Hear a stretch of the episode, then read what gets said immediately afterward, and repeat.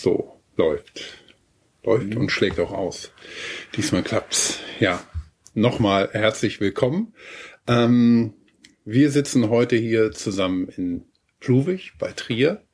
Wir, das heißt, ähm, ja, Alfred Hafner und ich, Christoph Hafner. Und man merkt schon am Namen, also wir könnten verwandt sein und es ist tatsächlich Vater und Sohn. Ich bin der Sohn und Alfred Hafner ist mein Vater, aber nicht nur mein Vater, sondern auch Archäologe. Und ähm, ja, Archäologie, was du mit Archäologie zu tun hast, wie du vielleicht dazu gekommen bist und was uns dazu einfällt, ist heute unser Thema. Ja, Archäologe bin ich und zwar Archäologe speziell dann für vor- und frühgeschichtliche Archäologie. Und vor- und frühgeschichtliche Archäologie, wenn man das dann auch einmal geografisch äh, sieht, dann eben für Mitteleuropa, Westeuropa und äh, Teile auch des östlichen und südlichen Europas. Da habe ich so im Laufe der Jahrzehnte, nämlich ich bin es seit vielen Jahrzehnten, geforscht auch und einmal eben auch im Libanon dann. Das hing aber mit meinem Studium dann zusammen und mit den Auswirkungen des Studiums.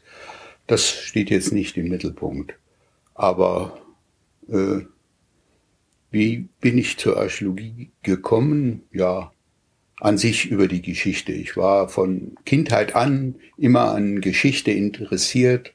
Geschichte war mein Lieblingsfach in der Schule, auf dem Gymnasium.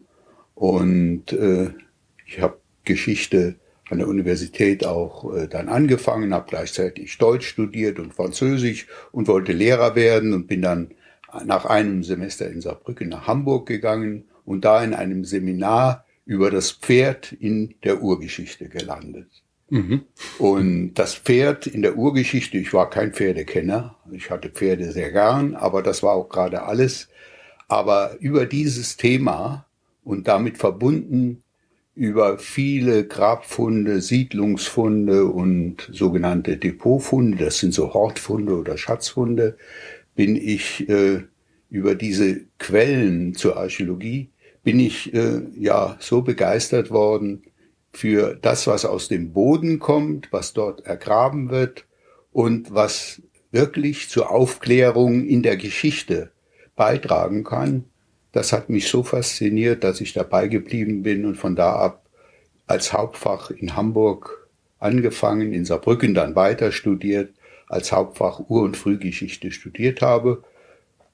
Alte Geschichte habe ich auch studiert und vorderasiatische Archäologie noch dazu. Also äh, das war schon sehr umfassend, aber auch eine sehr schöne Zeit gewesen, die Zeit des Studiums, zeitweise noch in München.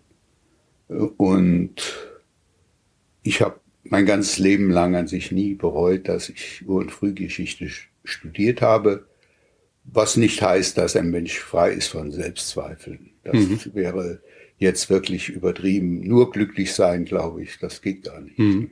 Und was war, was war denn die, die Motivation, das auch, ja, bis zum Ende durchzuziehen und wirklich Archäologe zu werden?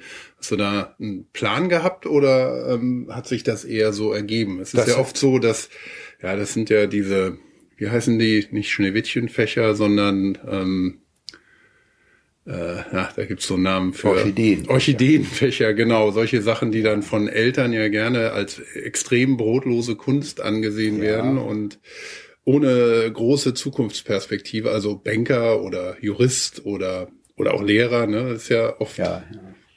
An sich, äh, ja, wäre ich ganz gern Lehrer äh, geworden. Das lag auch in der Familie.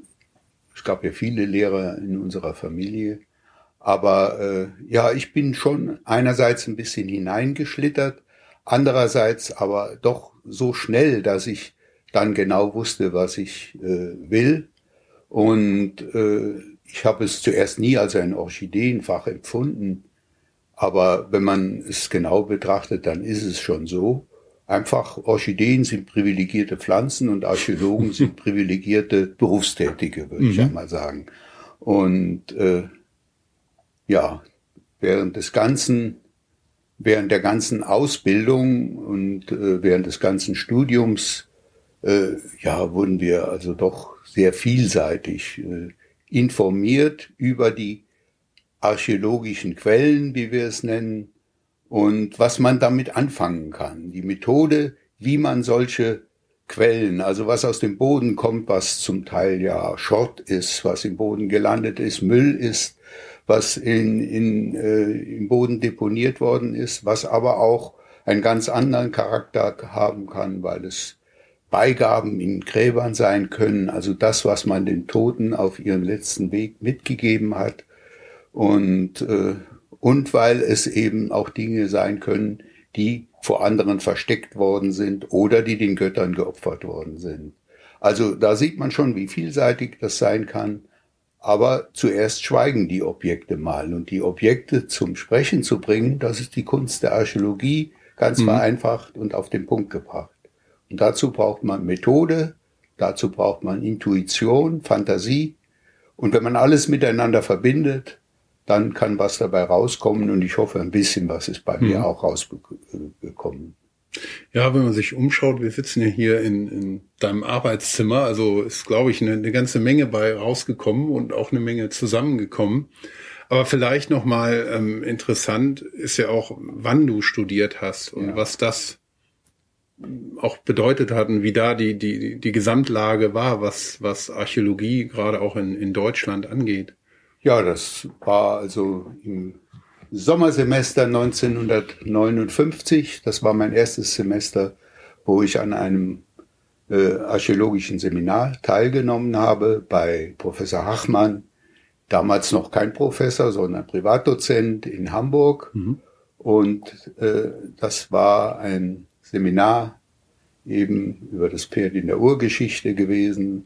Und das hing damit zusammen, dass nicht nur das Pferd, sondern das, was das Pferd geleistet hat, also zum Beispiel den Wagen gezogen oder als Reittier gedient hat, äh, da, äh, das hat sich alles zu einer besonderen Konstell Konstellation dann äh, vermischt, so dass man allein an diesem Seminar, also sehr viele eigene Ideen konnte man da mit einbringen und das hatte mich eben dann auch sehr gereizt. Das war also mein, mein erstes Semester in Hamburg. Ich bin dann noch ein Semester in Hamburg geblieben. Und mein wichtigster Lehrer in Hamburg, also Professor Hachmann, hat eine Professur eben in Saarbrücken dann bekommen. Mhm. Ja, in Saarbrücken, da, nach Saarbrücken wollte ich gerne zurück. Da war ich näher meiner Freundin mhm. und späteren Frau. Und äh, ja, und da sind wir dann äh, so richtig in der Archäologie sozusagen gelandet. Es waren plötzlich die Möglichkeiten, in Saarbrücken an Grabungen teilzunehmen, außer dem Studium, das war in den Semesterferien. Und so bin ich teils reingeschlittert, aber ich hatte sehr früh erkannt, dass man beides miteinander verbinden muss. Also die Praxis in der Archäologie und eben, ich möchte nicht sagen die Theorie, sondern eben die Interpretation. Mhm. Und äh, das äh, war dann sehr wichtig, alles, alles beides zusammenzufügen. Nämlich, äh, es war auch für uns wichtig, wenn ich uns sage, meine Freundin hat dann auch sehr oft äh, auf den Grabungen mitgearbeitet und hat sich dort Geld verdient. Mhm. Und ich habe mir Geld damit verdient. Und für unser Studium war es wirklich wichtig, dass wir äh, etwas dazu verdienten, da es mit den Stipendien nicht gut aussah. Und von Hause aus sah es nicht schlecht aus, aber auch nicht wirklich gut. Mhm. Wir wurden sehr unterstützt. Und mein Vater eben und meine Mutter, die waren mit meinem Studium völlig einverstanden. Aber mein Vater erzählte damals immer eine schöne Story. Er ist äh, meinem früheren Grundschullehrer begegnet, mhm. mit dem mein Vater als Kind befreundet gewesen ist in Lothringen noch, wo er stammte.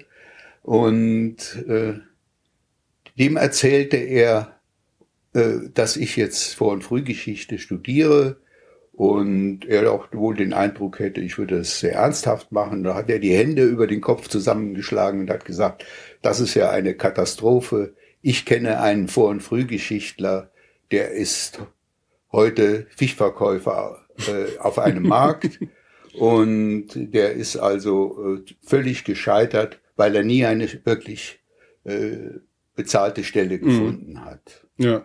Das und ist dann heute immer der Taxifahrer, der da. Heute, ja, wäre das der Taxifahrer, der, der, der, der vergleichend herangezogen äh, ja.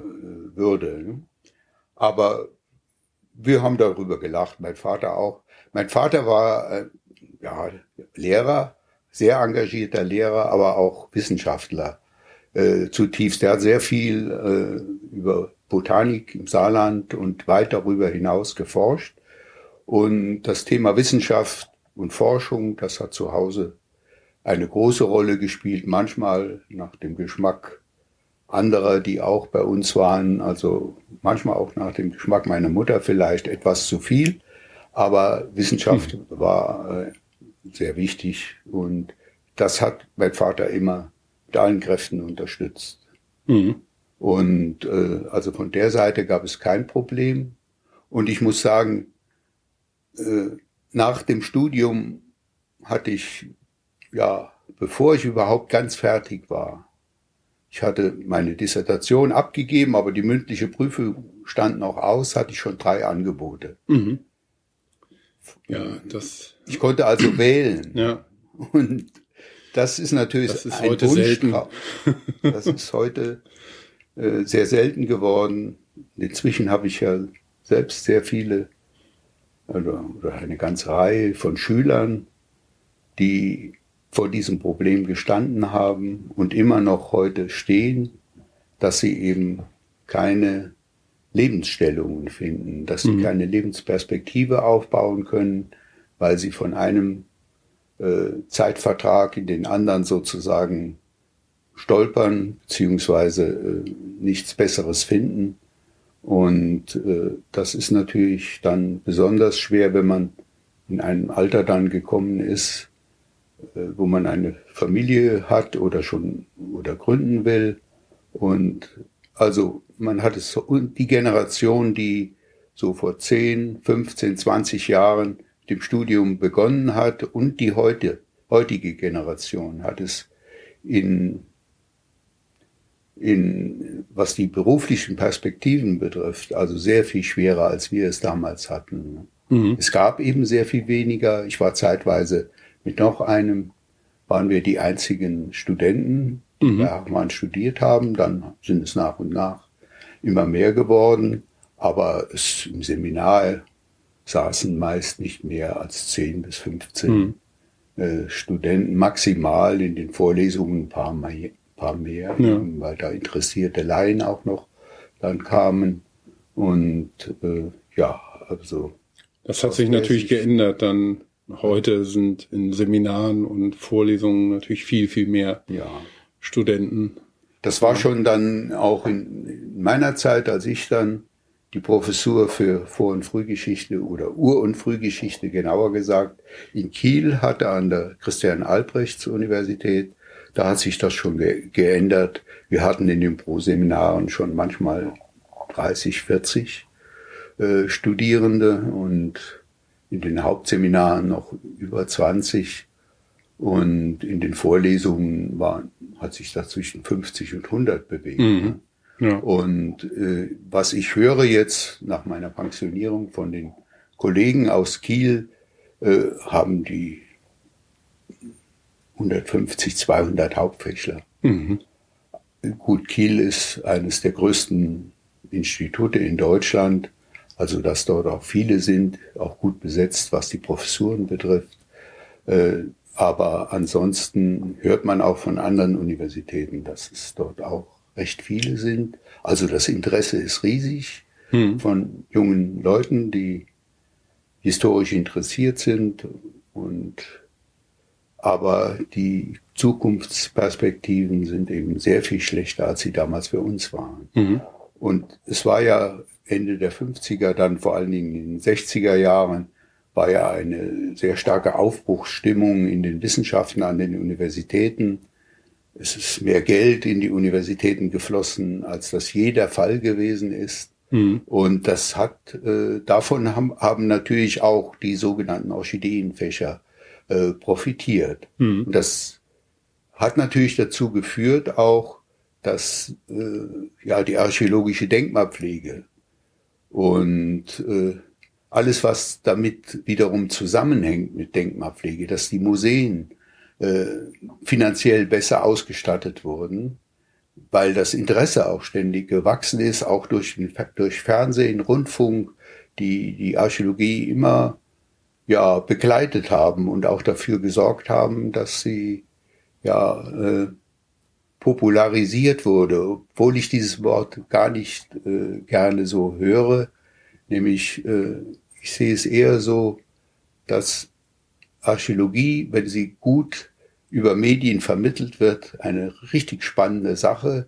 sein kann und auch ist. Nämlich es gibt viele gute Sendungen, mhm. das muss man schon sagen, sowohl im Rundfunk als auch äh, im Fernsehen. Aber mhm. das ist jetzt nicht unbedingt das Thema. Mhm. Ja, vielleicht kommen wir nochmal zurück dann zu deinem oder zu der Zeit von deinem Studium. Ähm, ich, also ich würde sagen, ein Leitthema, das, das so den, den größten Teil deiner, deiner Zeit als Archäologe durchzogen hat, ist ja einerseits die, die Archäologie der Kelten, ähm, aber auch die, die Romanisierung, also wie die Kelten zu, ähm, ja, äh, oder wie die Kelten römische ähm, Lebensart und ähm, römische Sitten und Gebräuche mit ihren eigenen vermischt und, und aufgenommen haben ähm, aufgrund von eben ja ähm, der der Expansion vom Römischen Reich, aber dass Kelten letztendlich so dein dein Hauptthema waren. Wie wie ist das so und und kam wie kam es dazu? Ja, das ist schon so. Also die Archäologie, Archäologie der Kelten, äh, das war für mich sehr früh das Hauptthema und ist es geblieben bis heute auch wenn ich äh, jetzt nicht mich als ein nur auf die Kelten spezialisierten Archäologen betrachten will, wenn ich so auf mich selbst gucke. Mhm. Äh, aber wie kam es dazu? Wiederum durch dieses erste Referat äh, in Zusammenhang eben mit äh, der großen Kartei, die ich über Pferde im Altertum also angelegt habe, standen eben im Mittelpunkt sehr schnell die, äh, die Wagengräber. Mhm. Die Wagengräber, die es eben in Mitteleuropa, vor allen Dingen im südlichen Mitteleuropa, aber auch in Westeuropa, vor allen Dingen Frankreich, England betreffend, in großer Zahl gibt. In meiner Kartei hatte ich die schnell alle schon zum Teil im ersten Semester zusammen. Und das Grab, was mich damals am meisten gleich fasziniert hat, weil es ein, weil sich dort ein wunderbarer Wagen äh, gefunden hat, der auch schon sehr früh, obwohl erst wenige Jahre ausgegraben und entdeckt, rekonstruiert wurde. Das war das Grab von Vix in Frankreich, mhm. Vix in Burgund gelegen, bei Châtillon-sur-Seine. Und dort kann man heute diese, dieses Grab der sogenannten Dame de Vix bis heute bewundern. Mhm. Und es ist sehr schön ausgestellt und präsentiert. Und äh, wie gesagt, das kam in, hat in meinem ersten Referat schon eine Rolle gespielt. Und die, wir waren kaum in Saarbrücken, wir sage ich jetzt, Hachmann und ich und noch ein Student, der auch von Hamburg mitgegangen gegangen ist mhm. und dann die anderen Studenten, die sich um uns dann bald gruppiert haben. Wir haben unsere erste Exkursion nach Frankreich gemacht und haben unter anderem den Mont Lassois an dessen Fuße eben äh, das Grab von Wix entdeckt worden war, besucht. Und das Grab war damals schon ausgestellt. Wir waren in diesem kleinen, schnuckeligen Museum, wo es ausgestellt war. Und das hat mich äh, sehr beeinflusst, weil ich gleich gespürt habe, äh, was alles dieses eine Grab allein uns erzählen kann, wenn auch ein man an sich nicht ein Grab nur isoliert betrachten sollte. Man muss es immer im großen Kontext betrachten, aber trotzdem so ein einziges, so ein einziger Grabfund, der kann so viel aussagen. In dem Fall eben über die frühen Kelten. Mhm. Äh, Welche äh, das, Zeit ist das? Ja, ungefähr? das ist äh, um 500 ist die 500 vor Dame von Wix, 500 vor Christi. Geburt, ist die äh, Dame von Wix äh, dort unter einem mächtigen äh, Grabhügel bestattet worden. und in einer großen Grabkammer. Und dort äh, in dieser Grabkammer hat man nicht nur diesen Wagen, diesen Prunkwagen gefunden, sondern man hat eben auch dort das größte antike Gefäß gefunden, das überhaupt aus der Antike erhalten ist, aus Metall, mhm. aus Bronze. Das ist der sogenannte Krater von Wix. Mhm. Krater ist ein Fachbegriff in der klassischen Archäologie für eine bestimmte Gefäßform mit solch großen Volutenhenkeln. Und ja, da waren irgendwann auch mal mehrere äh, hundert Liter Wein in mhm. diesem, also theoretisch äh, passen bis zu 1000 Liter Wein hinein. Mhm. Daran kann man sehen, wie, welche Dimensionen ja. äh, dieses Gefäß gehabt hat. Und ja, also das war äh, mit sehr früh ausschlaggebend durch äh, einerseits durch Referat und andererseits dann äh, durch Ex Exkursion und dass ich später einmal selbst dort große Grabungen durchführen mhm. würde, auf Einladung der französischen Kollegen. Das hatte ich natürlich damals mhm. in keiner Weise geahnt und auch mir nicht erträumt. Also selbst das nicht. Mhm. Äh, das muss man schon ehrlich sagen. Ja, und das ist ja auch quasi dann schon die, die zweite große Leidenschaft neben der Archäologie der Kelten, die ähm, ähm, ja, Liebe zu Frankreich und äh, den Franzosen und der französischen Kultur und Archäologie. Ja, ja also gemeinsam, ich bin ja Saarländer, mhm. Merzig an der Saar geboren und äh, als Saarländer weiß man sehr früh, dass dort äh, römische Provinz auch gewesen ist. Und äh, römische Provinz bedeutet eben, wir sind im Herzen der römischen Kultur, wie, wir, wie ich dann später genauer wusste, der gallorömischen Kultur, mhm. weil sich eben das Gallische, das Keltische, das ist ein anderer, Gallia ist ein anderes Wort für Kelten in der Antike, äh, weil sich das dort äh, vermischte. Und äh, das hat eben dann dazu geführt, dass äh, ja, äh, dass sowohl in Frankreich als eben in, im Westen Deutschlands, sagen wir mal, eben diese Thematik, wie ist diese Region, wie ist dieses große, äh, wie hat sich dieses große Gallien entwickelt, nachdem es von Caesar erobert worden ist? Mhm. Und wie war es vorher? Wie war es während der Eroberungsphase? Wie war es danach? Wie hat es sich dann entwickelt? Und was ist sozusagen geblieben äh, aus dieser Zeit bis heute, kann man mhm. sagen.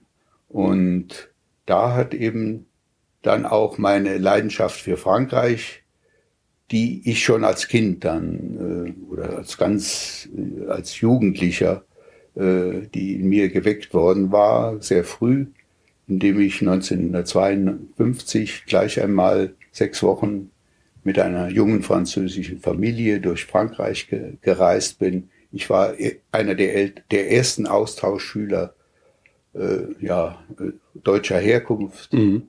äh, sozusagen mit deutschem Hintergrund, Exot. würde man heute sagen, mhm. äh, der äh, in einem Schüleraustausch eben Frankreich wirklich umfassend kennengelernt mhm. haben mit, mit zwei großen Reisen mit dieser Familie und meinen Austauschfreund, nenne ich das mal. Diese Freundschaft besteht bis heute. Mhm. Und wir haben ihn in diesem Jahr besucht und, und vieles ausgetauscht. Mhm. Und nur um ein, ein kleines, äh, eine kleine Episode zu erzählen, äh, wenn sich 1952 ein 14-jähriger Deutscher und ein 12-, 13-jähriger Franzose getroffen haben, mit den Eltern dieses äh, Jungen auf große Fahrt in Frankreich gegangen sind. Dann ging das nur, weil die Finanzen nicht gut waren, äh, per Camping. Mhm. Und wir haben, wir beide, Jean-Claude, mein Freund und ich, wir haben abends im Zelt gelegen, wir hatten zusammen ein Zelt und wollten natürlich nicht gleich einschlafen. Wir konnten uns schon recht gut unterhalten mit den paar Brocken, die wir auf Französisch und er auf Deutsch konnte. Und ja, und sein Wunsch, Jean-Claude's Wunsch war immer, ich solle die deutsche Nationalhymne singen. und ich konnte sie nicht. Ich hatte keine Ahnung, wie sie geht. Du warst das, ja auch Saarländer, ne? Ich war Saarländer. Ich hätte ihm höchstens sagen können, das habe ich mir aber dann verkniffen, weil ich das schon wusste äh, und weil ich politisch interessiert war. Äh, ja, äh, wir, wir singen als äh, Bergmann Glück auf, mhm. äh, als äh, saarländische Nationalhymne. Mhm. Aber die Melodie von Bergmann Glück auf, die war missbraucht worden. Nach 1935, als die Nationalsozialisten das Saarland wieder ein, sich einverleibt mhm. hatten und äh, da wurde gesungen, äh, Deutsch ist die Saar. Mhm. Ja. Äh, nach dieser Melodie. Und Deutsch ist die Saar äh, wollte ich damals nicht singen. Ne? Mhm. Und Bergmann Glück auf kam mir auch nicht äh, als Nationalhymne irgendwie, kam für mich nicht in Frage. Und er hat aber dann mir, habe ich gesagt, sing du mir mal die französische Nationalhymne. Und da hat er natürlich äh, gleich losgelegt. Ich konnte sie aber auch. Mhm. Und wir haben zusammen äh, im Zelt gelegt und haben abends dann zusammen die französische Nationalhymne geschmettert. und diese Sympathie, die ich damals äh, zu dieser Familie aber gewonnen habe und was ich übertragen habe auf die Franzosen insgesamt, und sie wurde auch weitestgehend bestätigt immer wieder, äh, dass ich Gegensympathie äh, erlebt habe. Äh, und äh, daraus ist meine ja, fast frankophile Einstellung. Mhm. Frankophil sollte man hier nicht irgendwie negativ sehen, sondern als rein positives, äh, sich auswirkendes äh, ja, Gefühl oder Element mhm. oder, oder Aber prägend. Frankophil ist ja, ist ja kein negativ nee, besetztes negativ Wort im Prinzip. Wort, ja. Das ist ja, ja es auch, war, ähm, es auch ein bisschen auch intellektuell besetzt, dass ähm, dass jemand, der frankophil ist, ähm, ebenso äh, deutlich die französische Lebensart oder Teile davon versucht zu pflegen und ähm, sich damit ein bisschen hervortut, aber an sich negativ besetzt ist es zumindest heute doch nicht. Ja, es, es konnte äh, ne äh, negativ verwendet werden, sagen mhm. wir mal, mal so. Ne? Aber von vom Ursprung her ist es nicht negativ mhm. besetzt. Das ist genau richtig, würde ich auch so sehen. Aber so, so hat er eigentlich, also das, das, der, der archäologische Aspekt, ähm, gerade mit den, den Kelten oder dieser gallorömischen Kultur und ähm, ja, der, der Verständigung gerade, ich meine, 1952 war der Krieg erst ein paar Jahre ja. vorbei und war ja noch im Bewusstsein von, von allen. Und ähm, da gab es ja viel viel Bedarf an, an Kommunikation und Austausch und Gesprächen und ja, wieder neuem Kennenlernen. Aber das, das Thema an sich, dass du mit, mit Kelten ähm, hast, ist ja, ist ja ein, ein, ein europäisches Thema überhaupt. Ne? Ja, das ist, das ist genau richtig. Wenn man sieht, wie etwa im seit dem achten Jahrhundert vor sich äh, die keltische Sprache und Kultur, wo sie überall ausgebreitet gewesen ist und sich ausbreitend auch noch äh, äh ständig äh, weiterentwickelt hat.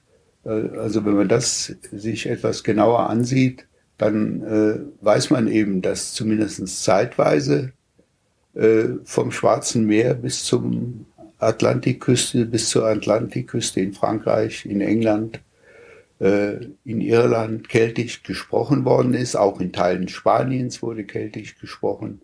Das waren jetzt alles Länder, wo nicht durch Eroberungszüge, sondern durch Akkulturation mhm. äh, Prozesse, die keltische Sprache und keltische Kultur sich ausgebreitet hatten und wenn man dann noch hinzurechnet, dass seit dem vierten Jahrhundert es eine Art keltische Völkerwanderung gegeben hat, äh, dass also Teile von Italien keltisch besiedelt waren, dass äh, im Balkanbereich keltische, äh, ja sogar Staaten entstanden sind, dass selbst in Anatolien keltische Staaten entstanden sind, also die sogenannten Gal Galata, mhm.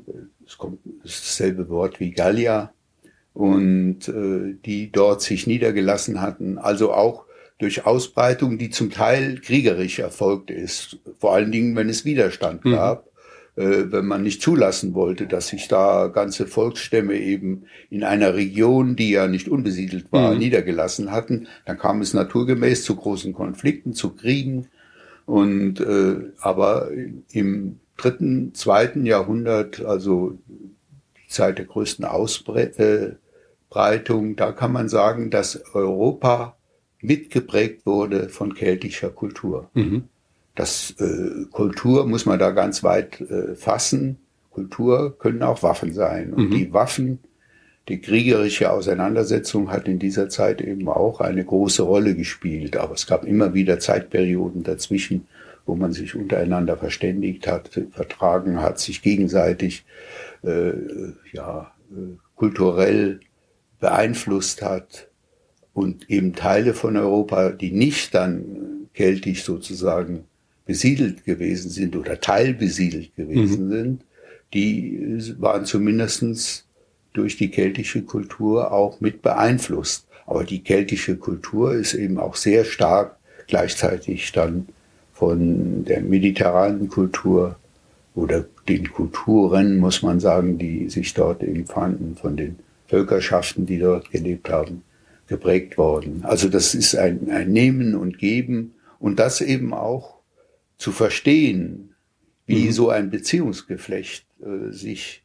entwickelt, mhm. weiterentwickelt, positiv entwickelt, negativ entwickelt, zu welchen Auswirkungen es insgesamt führt und was daraus im Wandel der, äh, der Kultur, äh, Wandel der Sprache und so weiter alles entsteht. Mhm. Das ist etwas, was den Archäologen und den Historiker, und aus meiner Sicht muss jeder Archäologe auch historisch denken, äh, ja, äh, was äh, für ihn ganz wesentlich eben ist. Mhm. Was ist denn dann von der, von, wenn, wenn das so eine starke oder ausgeprägte Kultur war, aber es hat ja keine keltische Nation oder ein keltisches Reich in dem Sinne gegeben wie das römische Reich. Genau. Ähm, was, was ist denn, was ist denn von der keltischen Kultur dann noch geblieben, das bis heute nachwirkt?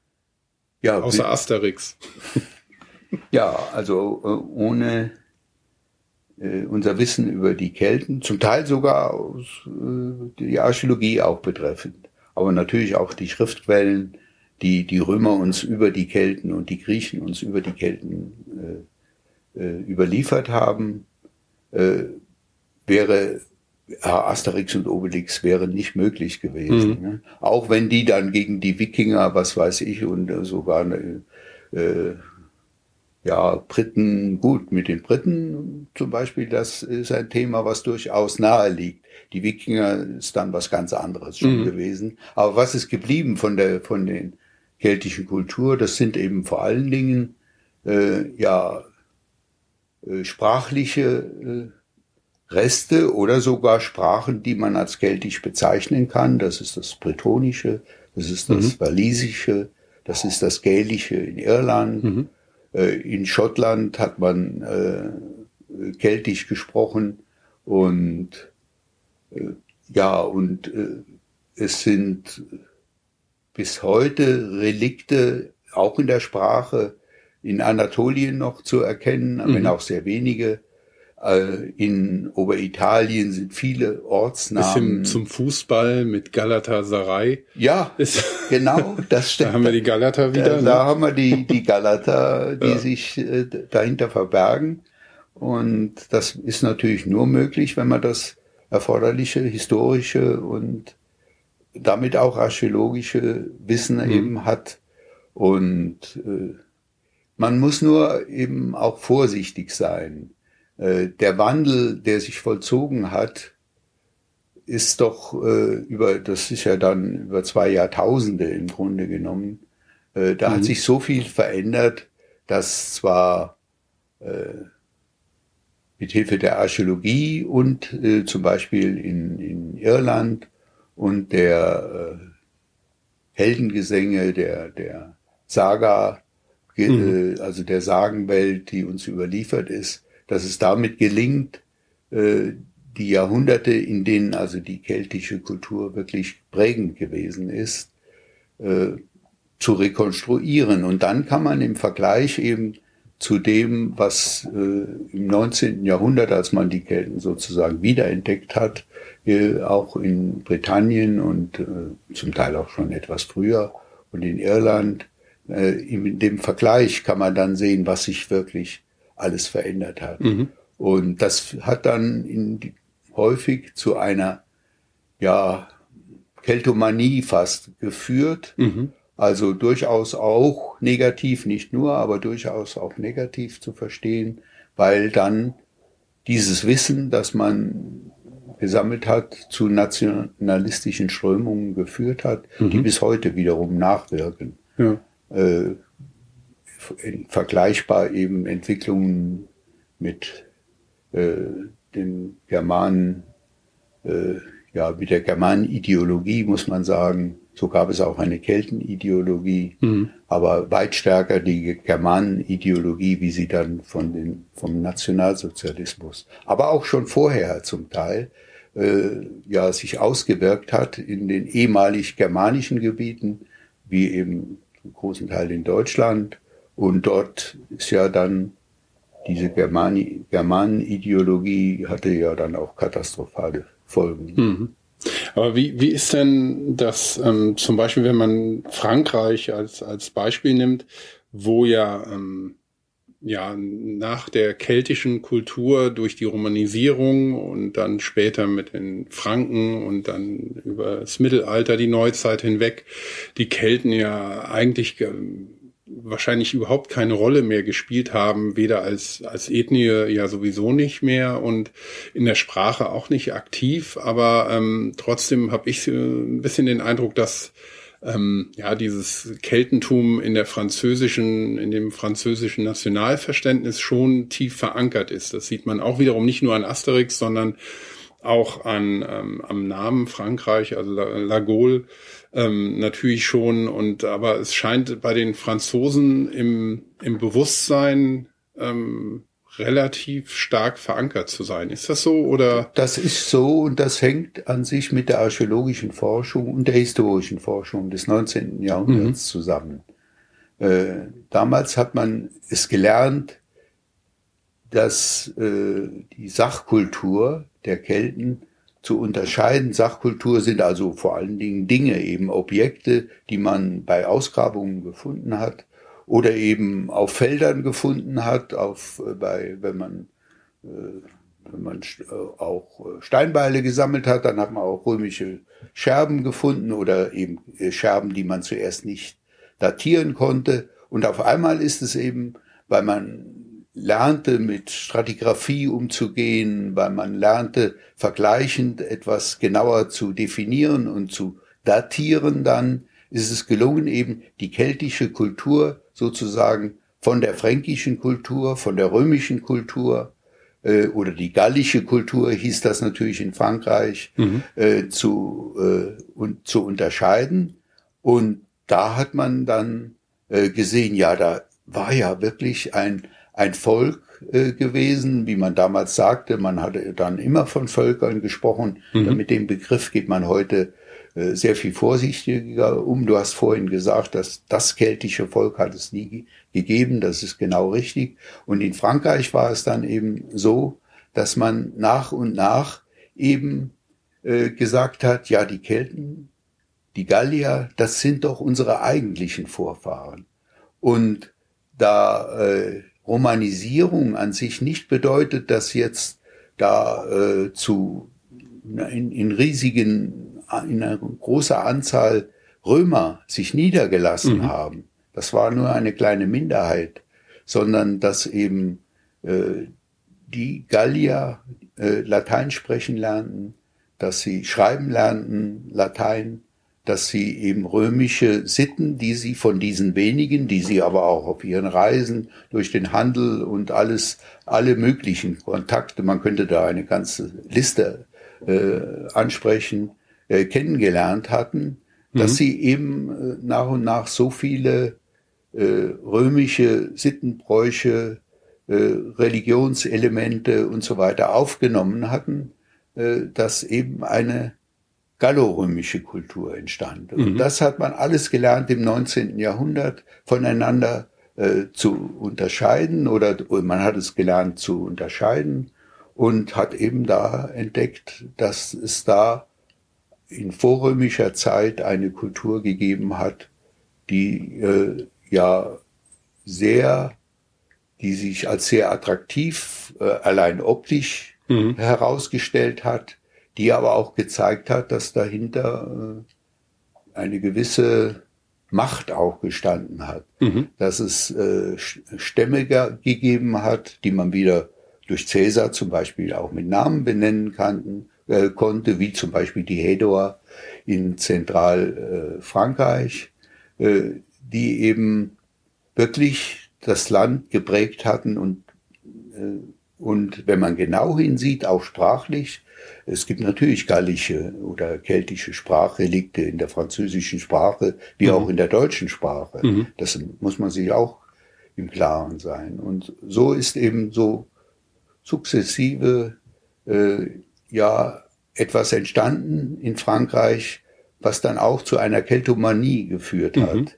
dass man äh, ja die keltische Kultur überhöht hat und die einzelnen Figuren, die man also kannte, wie zum Beispiel Vercingetorix, mhm. der wurde dann als tragischer Held eben äh, ja zu den französischen großen Heldengestalten hinzugerechnet. Aber das sind wirklich Entwicklungen des 19. Jahrhunderts erst. Mhm. Hat das auch mit so einer Romantisierung was zu tun genau, von der das, Vergangenheit? Das ist äh, ganz genau richtig. Dass, äh, wir die, nämlich die Wurzeln dieser äh, Keltomanie oder auch äh, Germanomanie, mhm. die liegen zum, zu, zum Teil schon in der Romantik. Mhm. Äh, in der deutschen Romantik sind da äh, Ansätze zu, zu finden und in der französischen entsprechenden Zeit eben auch. Und äh, ja, also das hatte zum Teil negative Auswirkungen, aber auch viele positive. Es gab mhm. schon 1914, wenn ich an den großen äh, französischen Archäologen Joseph Deschelet mhm. äh, denke, in dieser Zeit äh, war es, der als einer der ersten Franzosen im Ersten Weltkrieg gefallen ist. Wir haben ja das Jahr, das hundertjährige, das äh, seit vor 100 Jahren ist der Erste Weltkrieg mhm. ausgebrochen. Der ja. war einer der ersten, der äh, gefallen ist. Das war ein, ein Archäologe, der alles, äh, äh, ja, der einer der größten äh, Keltenforscher eben Europas gewesen mhm. ist. Von der Tschechoslowakei bis nach Spanien, bis nach England. Er hatte den gesamten Überblick damals äh, seiner Zeit gehabt und hat auch das alles schriftlich niedergelegt. Er war ein Weinhändler von Beruf gewesen. Mhm. Das muss man, muss man einmal bedenken. Mhm. Und er ist wirklich einer der größten Archäologen dann seiner Zeit äh, geworden. Und von ihm liest man keinen Satz, der jetzt, äh, ja, sagen wir mal, diese Keltomanie zum Ausdruck gebracht mhm. hat äh, oder äh, dieses äh, diese Ideologie, die dahinter steht, äh, zum Ausdruck gebracht hm. hätte. Mhm. Also äh, schon in, die, in, dieser Zeit äh, beginnt in Frankreich aus diese, äh, eine Wende, also wo man die keltische Kultur einfach einmal genau untersuchen will mit den archäologischen Quellen, wo man sich sehr intensiv damit befasst hat und das ist nach dem Ersten Weltkrieg leider ein Stück wieder verloren gegangen. Mhm. Da hat man in Frankreich andere Prioritäten gesetzt in der Archäologie. Mhm. Aber erst dann in den letzten 30, 40 Jahren gibt es dann einen riesigen Ausschwung, äh, Aufschwung in der Archäologie der Kelten in Frankreich, so dass sie heute ja fast an der Spitze stehen mhm. in Europa. Ja. Wieder kann man sagen. Ja, und die, die Keltenforschung ist ja auch wirklich ein ähm, grenzübergreifendes europäisches Thema, weil sie ja eben, ja, wie du gesagt hast, große Teile von ja.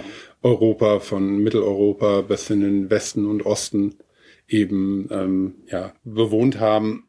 Aber es gab ja auch dann zum Beispiel weiter nördlich die sogenannten Germanen, ähm, die ja, ja, wie du sagst, auch dann eben ähm, in, in, in Deutschland auch ähm, als ja romantische Verklärung vielleicht mhm. sogar da waren. Es gibt ja auch dann solche ähm, Helden, die, die da geschaffen wurden, wie Arminius, der die Römer ähm, geschlagen hat ähm, durch seine besondere Taktik und ähm, wie war denn wie war denn das das äh, Verhältnis von von ähm, Germanen und Kelten, wenn man zum Beispiel das aus der Perspektive von Hamburg, also damals ähm, große Entfernung zwischen zwischen ähm, Elbe und, und hier den, den Gebieten um Rhein, Mosel und, und weiter im Süden noch. Ähm, wie, wie, wie kann man sich vorstellen, dass, dass da die Kelten im Bewusstsein der Menschen waren oder gab es Austausch, gab es Handel oder, oder Beziehungen? Ja, zu, zuerst einmal muss, muss man sich darüber im Klaren sein, dass eben äh, Hamburg, Elbe, äh, das war ein, archäologisch ausgedrückt, haben da die Elbgermanen äh, gesiedelt, also germanische Stämme, die äh, oder, oder Volksgruppen, sage ich, um den Begriff Volk, weil der so sehr missbraucht worden mhm. ist, immer wieder, gerade äh, in der Germanenforschung. Also es gab da Volksgruppen, die äh, äh mit Sicherheit keine Kelten waren. Also mhm. das kann man äh, ganz klar sagen. Aber die eben weite Teile von Mitteleuropa damals und eben auf jeden Fall auch äh, Nordeuropa äh, besiedelt haben. Und die kann man sozusagen aufgrund von Kontinuitätsbelegen, äh, Belegen, nenne ich mal ganz kurz beweisen, kann man auch sagen, äh, äh, die haben, kann man bis in das ja, äh, achte Jahrhundert bis zum Ende der Bronzezeit, vielleicht gerade noch in die Übergangsphase zur Bronzezeit, sozusagen äh, als kontinuierlich dort siedelnd äh, zurückverfolgen. Mhm. Und äh, aber dann kam eben in der Zeit, als dann die, die Grenze sozusagen zwischen Rom und äh, germanischen Volksgruppen entstand, äh, war schon Bewegung. Äh, es gab schon frühe Wanderungsbewegungen, mhm. die sich da abzeichnen, wenn auch nicht so, wenn man auch nicht sagen kann, es, die Völkerwanderungszeit mhm. hat schon begonnen. Aber äh, ja, äh, das sind eben vom Sachgut her, vom, vom stilistisch, äh, von der Kunst her, sind es andere Welten, äh, die sich da abzeichnen. Das ist sehr pauschal ausgedrückt. Mhm. Aber in äh, dennoch ist keltische Kultur als äh, zum Teil zumindestens prägend oder mitprägend, muss man sagen, außer der autochthonen Kultur, mhm. äh, ist nachweisbar. Und es sind im fünften Jahrhundert findet man keltisches Sachgut zum Beispiel äh, in Form von von Gewandspangen, von Fibeln eben. Äh, man findet äh, importierte aus dem keltischen Kulturraum, zum Teil über den keltischen Kulturraum aus dem Mittelmeerraum äh, transportierte und importierte äh, äh, Gefäße nachweisbar, auch Metallgefäße nachweisbar, so dass man sogar so weit gehen kann, dass man sagen, äh, dass man äh, sagen kann, die die ja, das Verhältnis dieser äh, Volksgruppen, dieser germanischen Volksgruppen, nennen wir sie mal jetzt so, mhm. zu den Kelten, keltischen Volksgruppen, weiter südlich, weiter westlich und so weiter. Das war an sich in keiner Weise nachbar, nachweisbar nicht kriegerisch, sondern da hat das Beziehungsgeflecht von Handel, religiösem Austausch, äh, von äh, Wanderung von, von Gruppen, möglicherweise auch Austausch von äh, kleinen Bevölkerungsgruppen. Das hat durchaus äh, funktioniert mhm. und, äh, und das hat eben zu diesem, ja, zu dieser, sagen wir mal, leichten Überprägung leicht keltischen Überprägung geführt. Mhm. Auch in den Waffen zum Beispiel äh, lässt sich das nachweisen. Keltische Waffen waren zuerst einmal Vorbilder für das Entstehen von germanischen Waffen. Am Schwert kann man das zum Beispiel mhm. sehr schön äh, nachweisen. Aber da müssen wir jetzt in Details gehen, die wollen wir mhm. vermeiden. Und aber eines muss man natürlich in diesem Zusammenhang nennen, das ist der berühmteste, das berühmteste keltische Fundstück, das überhaupt aus germanischem Gebiet stammt.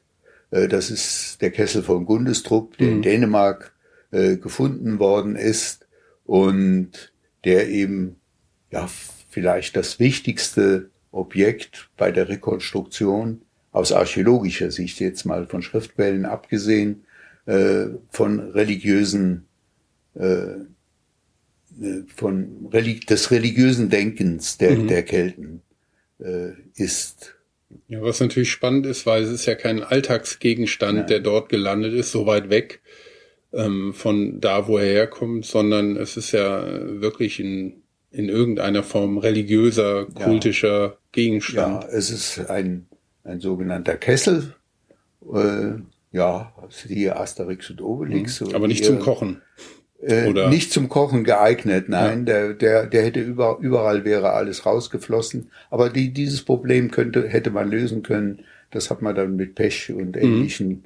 Klebestoffen abgedichtet, wenn solche Gefäße nicht dicht waren. Aber hier ging es wirklich um die Bilderwelt auf mhm. diesen, äh, auf diesem Kessel und mit aus meiner Sicht und aus der Sicht meines Lehrers vor allen Dingen, Professor Hachmann, aber auch viele andere, ist es eben ein Objekt, das wahrscheinlich in Gallien hergestellt worden mhm. ist, mit hoher Wahrscheinlichkeit. Es gibt eine andere äh, Theorie, dass es aus dem thrakischen Gebiet stammen sollte, aber ich bin zutiefst, ich habe mich sehr intensiv damit be befasst. Mhm. Äh, ich bin sehr überzeugt davon, dass es eben aus Gallien kommt und dass das eben auch bedeutet, weil man zur gleichen Zeit eben auf germanischem Gebiet, vor allen Dingen auch in Dänemark, äh, zum Beispiel äh, keltische Wagen nach oder äh, den keltischen Wagenbau nachweisen kann. Mhm. Man hat dort Wagen nach keltischem Vorbild gebaut,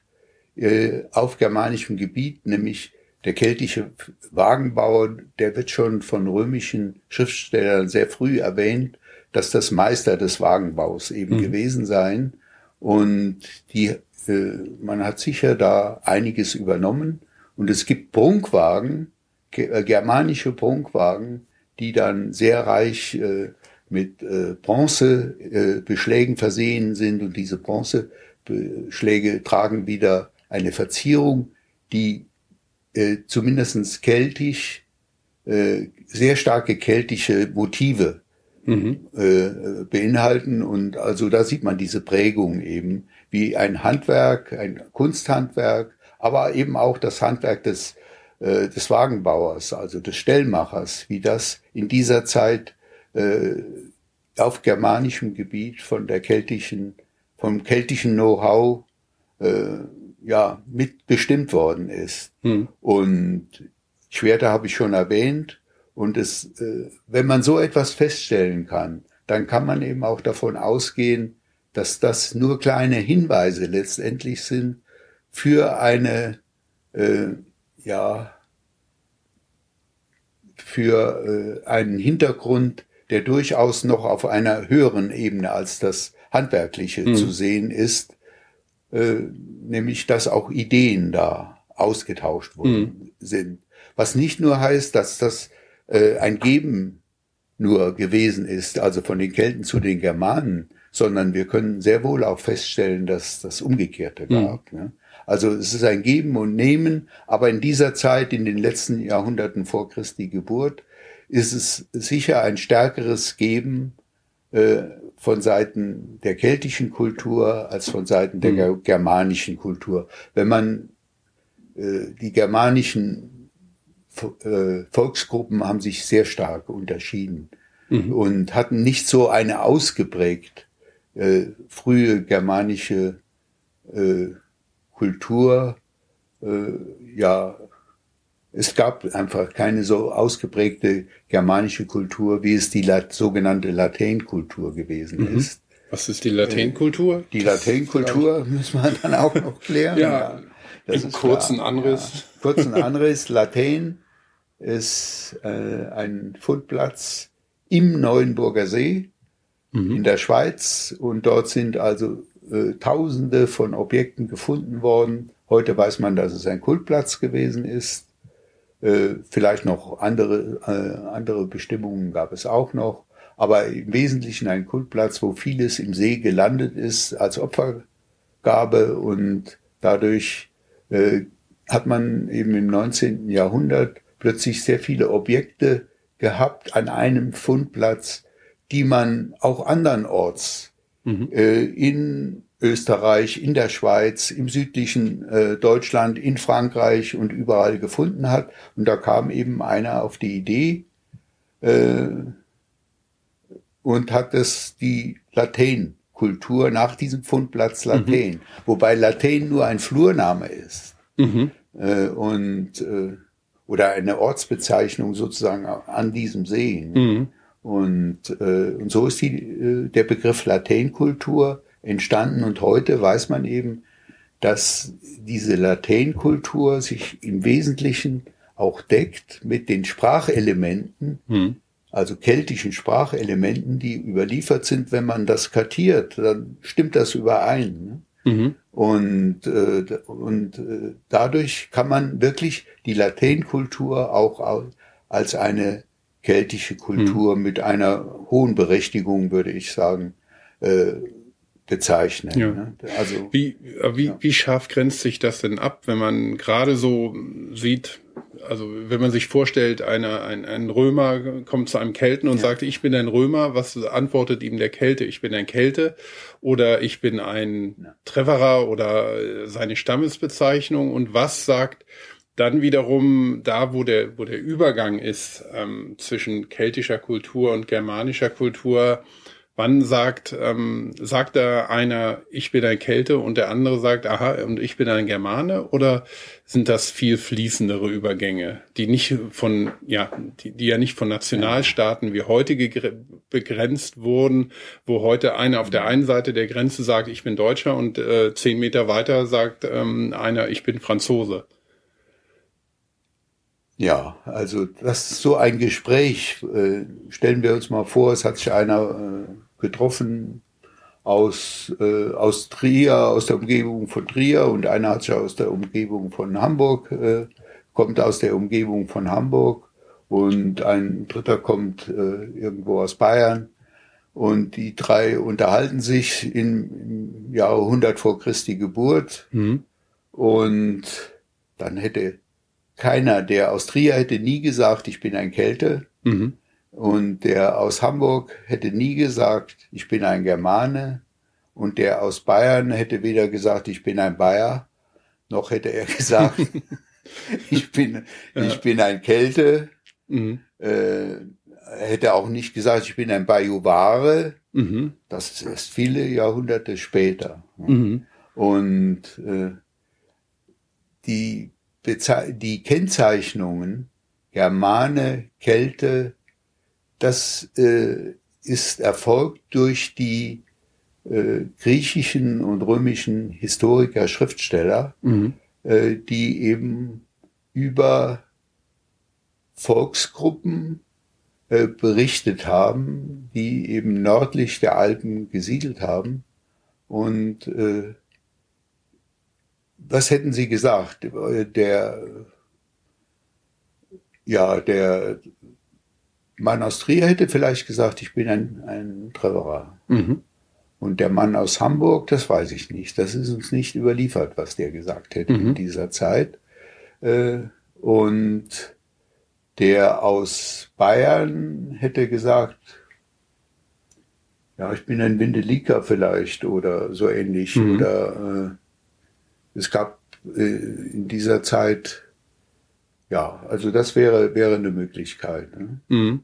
Und ja, und wenn dann noch, aber, was weiß ich, eine, eine Frau aus um, heutigen Hessen, aus Frankfurt oder dieser Region oder noch nördlich davon, vielleicht Kassel, ähm, wo, wo, wo irgendwie dieser Übergang ist zwischen den Kulturen. Ähm, Gab es da eine, eine unterschiedliche Identität ähm, zwischen, also wenn du sagst, es gibt da so eine Kultur, die lässt sich sprachlich und die lässt sich in ihren Kulturgütern wiederfinden, ähm, gibt es dann auch ein gemeinsames Verständnis, eine Art Wir-Gefühl und das, das man ja bei Nationalstaaten hat, wir grenzen uns gegen die da ab, die sind anders als wir, was man ja auch immer wieder äh, gerade auch politisch äh, ja, aktuell ja. hat, dass diese Abgrenzung von einzelnen Gruppen für diese Gruppe dann irgendeine Bedeutung hat, um sich als Gruppe zu definieren oder wahrzunehmen und dann sagen, mhm. das sind wir und das sind die anderen.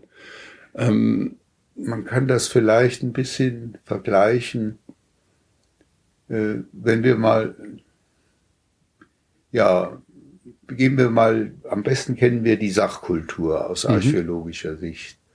Und wenn wir das mal übertragen auf die heutige Zeit, dann können wir schon feststellen, dass es äh, zu, zum einen in den europäischen, also jetzt äh, ja, Euro, ja, europäischen Regionen und äh, große Gemeinsamkeiten in der Sachkultur gibt. Heute sogar weltweit, das ist aber eine sehr neue Entwicklung und hängt mit der Globalisierung, wie man so schön sagt, dann zusammen. Und äh, so etwas, ein, ein ähnliches Bild hat es natürlich gegeben, wenn man sich die Sachkultur anschaut. Aber das muss nicht äh, bedeuten, dass äh, jetzt jemand, der äh, im, im heutigen Tschechien eben gelebt hat in der Zeit um 100 vor Christi Geburt, äh, dass der sich äh, ja, er konnte sich möglicherweise verständigen mhm. mit jemand, der in der Region von Reims gelebt hat. Äh, weil die Sprache eine gemeinsame war, aber sich sicher regional nochmal in verschieden, die verschiedensten Dialekte aufgespalten mhm. hat. Äh, das kennt man natürlich, äh, konnte man recht schlecht untersuchen, weil die keltische Sprache nur in Relikten erhalten geblieben ist aus dieser Zeit. Mhm. Und die Relikte reichen nicht aus, um die einzelnen äh, keltischen Dialekte, die es äh, sehr wahrscheinlich gegeben hat, zu, zu definieren. Aber äh, es wird immer, äh, ja, selbst der Begriff Stamm, das, äh, oder die, die Römer haben von Kivitas oder Kivitates im Plural dann gesprochen, äh, Trevera waren eine, Kiwi, eine Kivitas, die Hedua waren eine Kivitas, die Rema waren eine Kivitas, die Vindelika und äh, es gibt eine, eine Unzahl von, von Stämmen, die, die, der Einfachheit halber benutzen wir den. Da ist es selbst noch fraglich, ob nicht äh, nochmal die Untergliederung, es, diese Stämme waren nochmals untergliedert Mhm. Ob, da, ob da nicht die eigentliche Identität äh, zu suchen ist, das, äh, da müssen wir aber passen gleichsam. Mhm. Das ist, kann man nur vergleichend äh, sagen, eben wie das in Deutschland zum Beispiel gewesen ist über, über viele Jahrhunderte, dass äh, zwar durchaus kulturell es viele Gemeinsamen gab, viele Gemeinsamkeiten gab, dass aber sich die einzelnen, wenn es hochkam, als Sachsen und als äh, Bayern und als äh, äh, ja in, in Hamburg, was würde man da sagen? Hamburger. Hamburger definiert haben, ja, ja, ganz genau, ja, ja. als Hamburger definiert haben. Ne? Und äh, ja, also äh, da muss man sehr vorsichtig sein. Also die, die Nachweisbarkeit für ist in der Zeit um 100 vor, wenn wir da in dieser Zeitphase bleiben, ist sehr schwierig. Mhm. So etwas wie der Gallische Krieg hat sicher dazu geführt, dass äh, zuerst einmal es zu einer engeren äh, Identitätsbewusstsein geführt hat. Mhm. Aber dann setzt dann dieser Wandel ein durch die neue Kultur, die auch in vielem überlegene Kultur man muss nur an das Bauwesen, an die Architektur denken, äh, dann setzt wieder eine neue Identitätsfindung ein. Mhm. Und der Und, Gallische Krieg, nur als Anmerkung, ist ja dann auch die, die ähm, ja, die quasi die gewaltsame Unterwerfung der verschiedenen gallischen Stämme, Stämme unter Caesar ja. und leitet dann aber diesen friedlichen Prozess der Romanisierung ein nach dem gewaltsamen politischen Durchsetzen. Ja, ganz hm? genau. Ja. Also äh, es finden praktisch äh, Kriege statt noch bis in die Zeit äh, ja um 80, 70 äh, nach Christi Geburt. Aber selbst diese äh, Kriege waren vor allen Dingen schon inner, inner äh, römisch, inner, ja, wie sagt man es nicht, in der Provinz, eben mhm. in der römischen Provinz, äh, aus inneren Streitigkeiten entstanden, die aber dann wieder äh, alte äh, Identitätsempfindungen geweckt haben mhm. und die sich dann auch ausgewirkt haben. Und das zeigt sich bei den Trevorern, bei den Haduan äh, unter anderem auch, aber die nie ganz Gallien dann erfasst mhm. haben. Aber es gab nach der Eroberung durch Caesar durchaus noch äh, Kriege auch, Aufstände, die schon äh, durch den Verlust zumindestens einzelner äh, äh, sozialen Gruppen innerhalb äh, dieser oder äh, bei verschiedenem Verständnis sozusagen mhm. sozialer Gruppen, wo sie ihre Zukunft sehen. Mhm, ja. Vor allen Dingen in der keltischen Oberschicht gab es äh, diese, diesen inneren, diese innere Zerrissenheit mhm. der, der, der Adeligen äh, vor allen Dingen, die teils eben äh, das als äh, die Unterwerfung als einen riesigen Verlust gesehen haben, auch nach äh, Vercingetorix noch.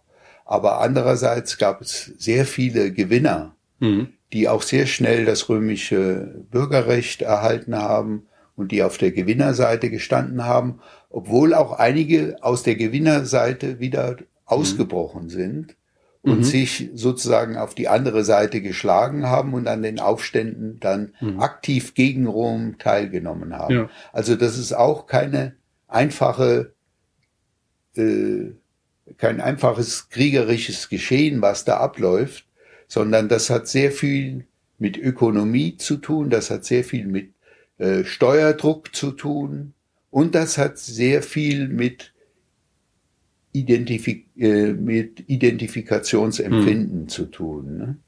Äh, also es sind verschiedene Faktoren, äh, die dazu geführt haben, dass zum Beispiel auch noch im ersten Jahrhundert nach Christi Geburt, also in der zweiten Hälfte des ersten Jahrhunderts nach Christi Geburt, sehr viele, äh, ja, eine große Anzahl von äh, gallischen oder treverischen Familien ins Exil gegangen sind, mhm. teils zwangsweise, teils aber auch freiwillig auf die andere Seite des Rheins.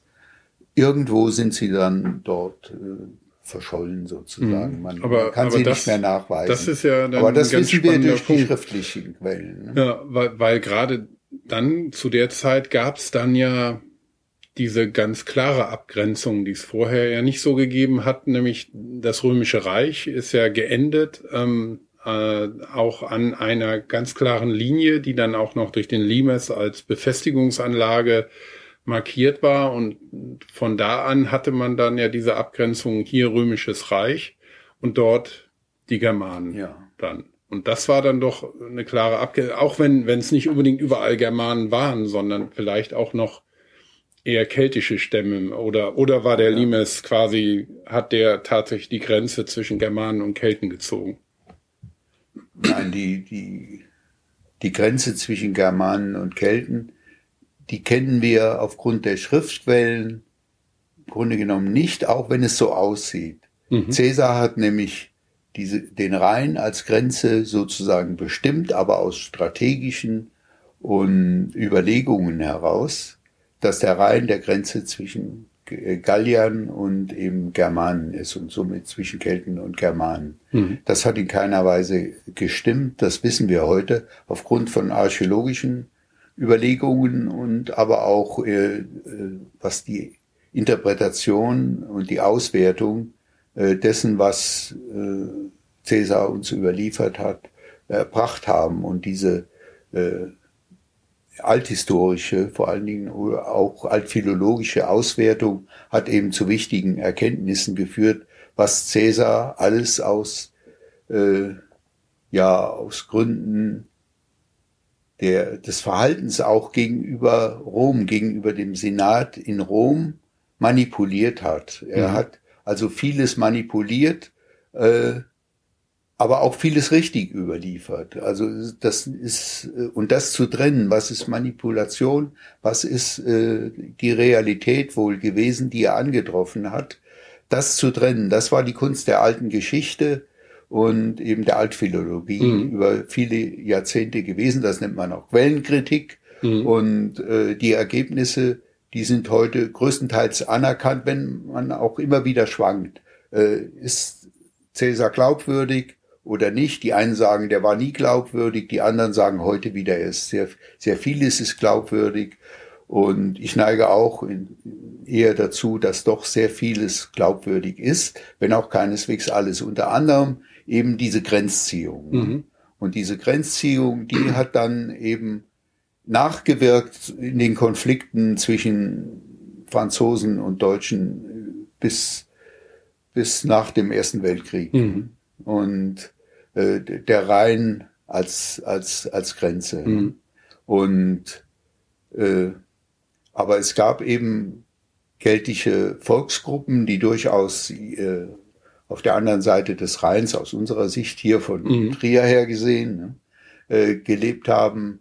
Und äh, aber schon in den, im letzten Jahrhundert, oder es beginnt vielleicht schon gegen Ende des zweiten Jahrhunderts, vor, äh, nach, vor Christi Geburt noch, kommt es im südlichen Teil äh, Deutschlands zu starken äh, Verwerfungen kultureller Art und vor allen Dingen wohl unter dem Druck der von germanischen Volksgruppen auf diese Region ausgeübt worden ist. Hm, hm. Und äh, es kommt wohl auch zu Abwanderungen von keltischen Volksgruppen.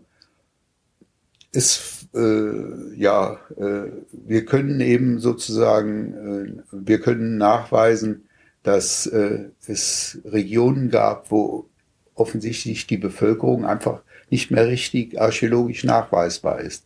Da stellt sich die Frage, liegt das an der Archäologie?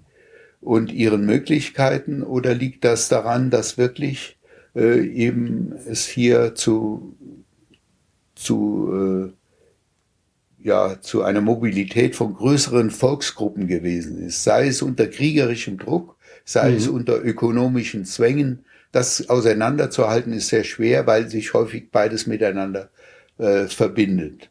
Äh, und äh, so dass man nicht einfach sagen kann, äh, alles ist falsch, sondern es gab in dieser Zeit äh, durchaus äh, wohl Bewegungen, die gerade von diesen Elbgermanen, also von Hamburg, äh, um bei diesem mhm. Beispiel zu bleiben, dass Menschen da äh, in heutigen Baden-Württemberg sesshaft geworden mhm. sind, Gruppen sesshaft geworden sind, aus denen dann äh, die Sueben eben auch äh, hervorgehen. Und das ist ja Ariovis dann der, der als äh, germanischer König schon von Caesar äh, bezeichnet wird, dann äh, der äh, eben in, in den Blick der Geschichte äh, gerät durch sein, seine Auseinandersetzung mit Caesar im Gallischen Krieg. Mhm. Ja. Und äh, plötzlich wissen wir eben, dass die Germanen in dieser Zeit in dieser Grenzregion, die es gegeben hat und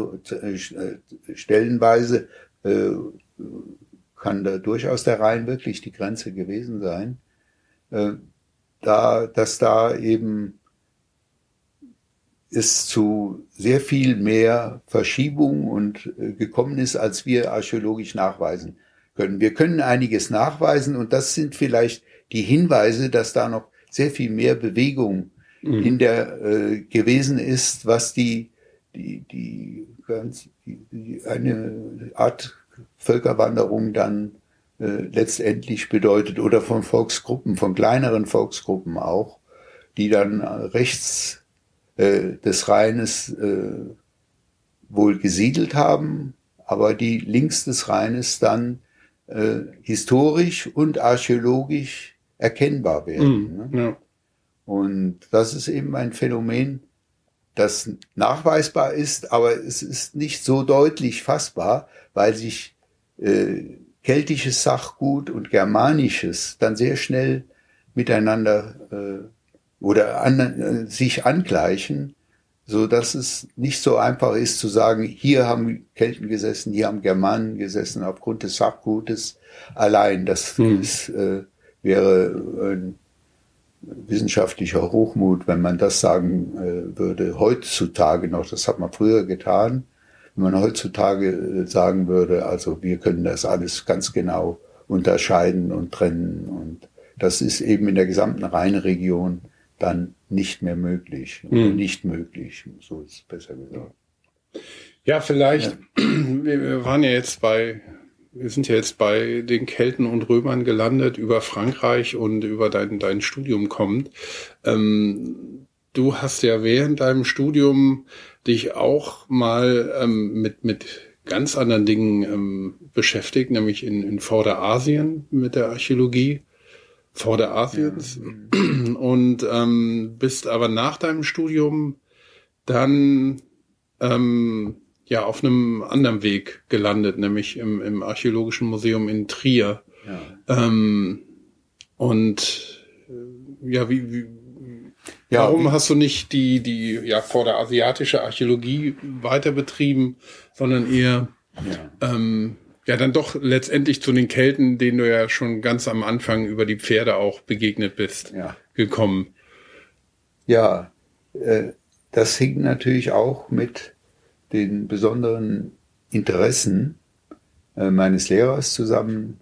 Also Hachmann war äh, ein vor- und frühgeschichtlicher Archäologe durch und durch, mit besonderem Interesse für Germanen, aber er hatte ein zweites Standbein sozusagen. Er hatte ein besonderes Interesse an den mediterranen Ländern und Volksgruppen, die dort gelebt haben und eben an Vorderasien, weil er sehr wohl erkannt hat, dass äh, ja von der Steinzeit letztlich an, vor allen Dingen von der Jungsteinzeit an, immer die Impulse für den Wandel nördlich der Alpen aus äh, den mediterranen Ländern, aber oft sind die mediterranen Länder dann nur die Vermittler gekommen sind, nämlich die Ursprünge im Vorderen Orient gelegen mhm. haben. Das sieht man ja auch an der Neolithis äh, Neolithisierung, an der äh, Europas, dann also des nördlichen Europas, ausgehend eben von äh,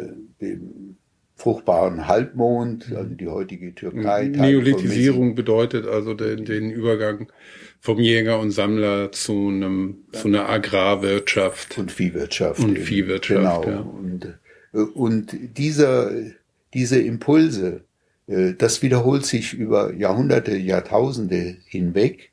Und äh, da er ein gründlicher Mensch war wollte er immer die Ursprünge auch kennen und so hatte er die Idee in Saarbrücken ein Institut für Vor- und Frühgeschichte das gab es schon als er dorthin kam erst zwei Jahre lang. Da, damals war es erst gegründet worden, also ich glaube 1957 war das.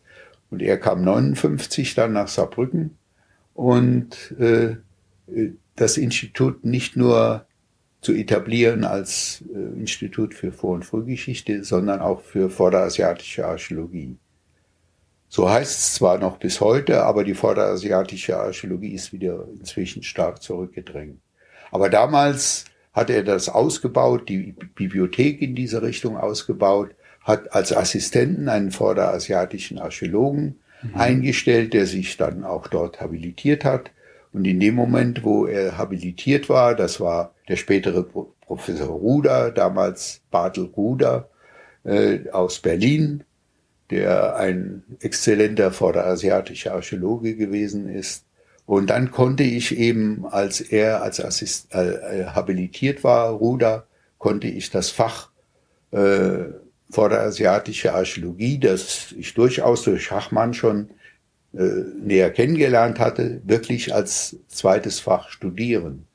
Und das war auch aus meiner Sicht eben sehr wertvoll, ähnlich wie mein Denken war da geprägt eben von dem, was ich vorhin da geschildert hat, dass mhm. da die ganzen Impulse immer ausgegangen sind.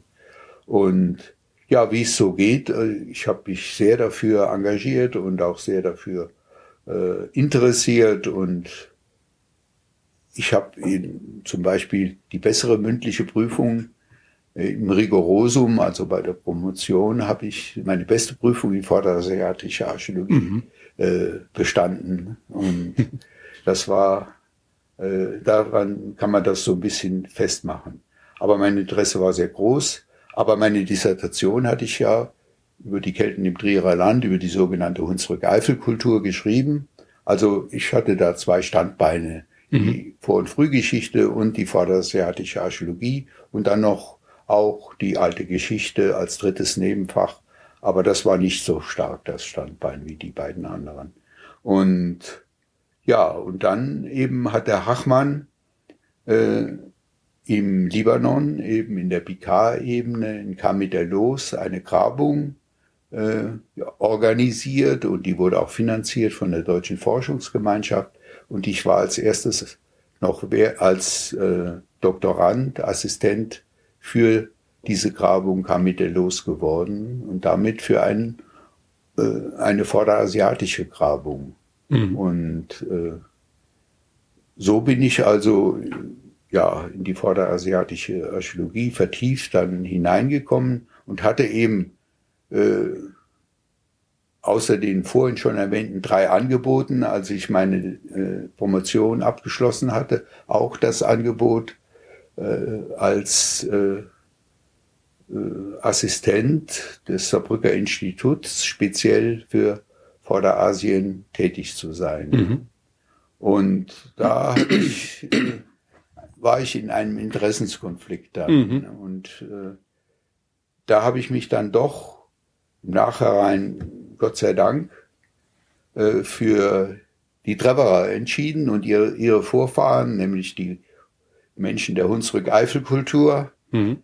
äh, die von Trier aus natürlich sehr stark äh, im Fokus der Forschung gestanden haben. Und das fand ich hervorragend und das wollte ich fortsetzen. Äh, Gott sei Dank nicht, weil das andere weniger interessant gewesen wäre, sondern Gott sei Dank, weil dann der Sechstagekrieg ausgebrochen ist, der Libanon in die Wirren eines Bürgerkriegs geraten ist und im Libanon hätte ich dann gearbeitet mhm. und Beirut bald teilweise zerstört, zerstört gewesen wurde, ist, das Museum dort, wo vielleicht ein Teil meines Arbeitsplatzes gewesen wäre, zerstört worden ist. Und äh, aus der Sicht wäre das für die Familie und für mich auch als ganz schlecht gewesen. Ja. Und inzwischen hatte ich Familie. Auch gefährlich unter Umständen. Auch gefährlich ja. gewesen, ja, ja, ganz genau. Und deswegen habe ich immer Gott sei Dank gesagt, mhm. dass ich damals die Ketten gewählt mhm. habe, sozusagen für die weitere Forschung. Ja. Ich habe wirklich geschwankt, das äh, kann ich schon sagen, weil auch äh, durch Hachmann einerseits, aber durch Ruder andererseits äh, ja dieses Interesse an der vorderasiatischen Archäologie. Und deshalb leide ich jetzt auch so sehr unter diesen Kriegen, die dort unten stattfinden. Also die erlebe ich immer auch persönlich irgendwie tiefer wahrscheinlich, als ich sie empfunden hätte, wenn ich nicht dort unten ja. tätig gewesen wäre. Das ist ganz klar. Also wenn man, aber das ist wieder ein anderes Thema. ja, das ist es. Aber nach einem langen Archäologenleben Geschichte. ist es gefährlich. Da kommt man in alle Richtungen plötzlich. Ja. Aber ähm, um bei, bei Trier zu bleiben, Trier ist, ist ja ein, ja, ein, ein, äh, ein ganz wichtiger Standort für ähm, römische Archäologie natürlich. Ähm, aber du hast ja das, das keltische Thema dort dann ja. vorangetrieben. Und was war denn, was war denn da der Haupt, der Hauptfokus? Der Hauptfokus war einmal äh, vertieft über meine Dissertation hinaus, über die Hunsrück-Eifel-Kultur. Ich hatte den westlichen Teil der Hunsrück-Eifel-Kultur bearbeitet. Das ist das sechste, fünfte, vierte und die erste Hälfte des dritten Jahrhunderts vor Christi Geburt. Mhm. Da ist sehr deutlich, grenzt sich da die sogenannte Hunsrück-Eifel-Kultur von anderen Kultur, archäologischen Kulturgruppen ab, nach Süden, Westen, Osten, nach allen Richtungen. Und äh, wir sind heute der Überzeugung, dass das letztendlich hier die Wurzeln der Treverer-Kultur liegen. Mhm. Äh, das, was dann später, der Name Treverer ist uns später überliefert worden, es ist nicht auszuschließen, dass äh, der Name Treverer durchaus schon lange vor Cäsar, lange bevor Cäsar als erster diesen Namen erwähnt, mhm. äh, bekannt gewesen ist und sich auf die Menschen unter anderem der Hunsrück-Eifel-Kultur bezogen hat. Aber das wissen wir einfach nicht genau und das soll man auch ehrlich sagen. Es gibt immer wieder auch Wissenschaftler, die das so wegwischen und sagen, äh, das war ein Treverer. Mhm. Und das wissen wir einfach nicht genau, ne? ob die sich als Treverer schon selbst gesehen haben, wie es dann ein Kälte in, in Trier um Christi Geburt getan mhm. hat. Und äh, aber es hing natürlich dann vor allen Dingen mit meiner Hauptaufgabe zusammen, ne, die ich zu erfüllen hatte. Äh, der damalige Direktor für äh, am Rheinischen Landesmuseum, der leitende Direktor, das war Dr. Schindler. Doktor sage ich, weil ich ihn als Student mhm. kennengelernt hatte und als Student war er für mich der Dr. Ja. Schindler eben gewesen. Reinhard Schindler. Reinhard Schindler ja. war das. Mhm. Ja, du kennst Reinhard Schindler auch noch. Mhm. Ne? Ja, ja. Du hast mit ihm unter dem Tisch gespielt bei ja. einer Einladung, weil er Kinder mit, so gerne auch mit Kindern gespielt hat. Das war ein großartiger Mann. Und äh, der hat äh, mich eingestellt in Trier, um eine Grabung zu bearbeiten, die zuvor einige, ja insgesamt äh, von schon sechs Jahre äh, das Landesmuseum Trier beschäftigt hatte, eine große Grabung in Hunsrück in der Nähe von Moorbach. Das mhm. war die auf der Gemarkung Wederath war das gewesen. Und äh, dort wurde ein großes Gräberfeld entdeckt. Und nach und nach wurden vor meiner Zeit, aber dann auch äh, ja auf Initiative von mir selbst wurden dort äh, 2500 Gräber gefunden und noch viele viele andere äh, archäologische Befunde innerhalb dieses großen Friedhofes.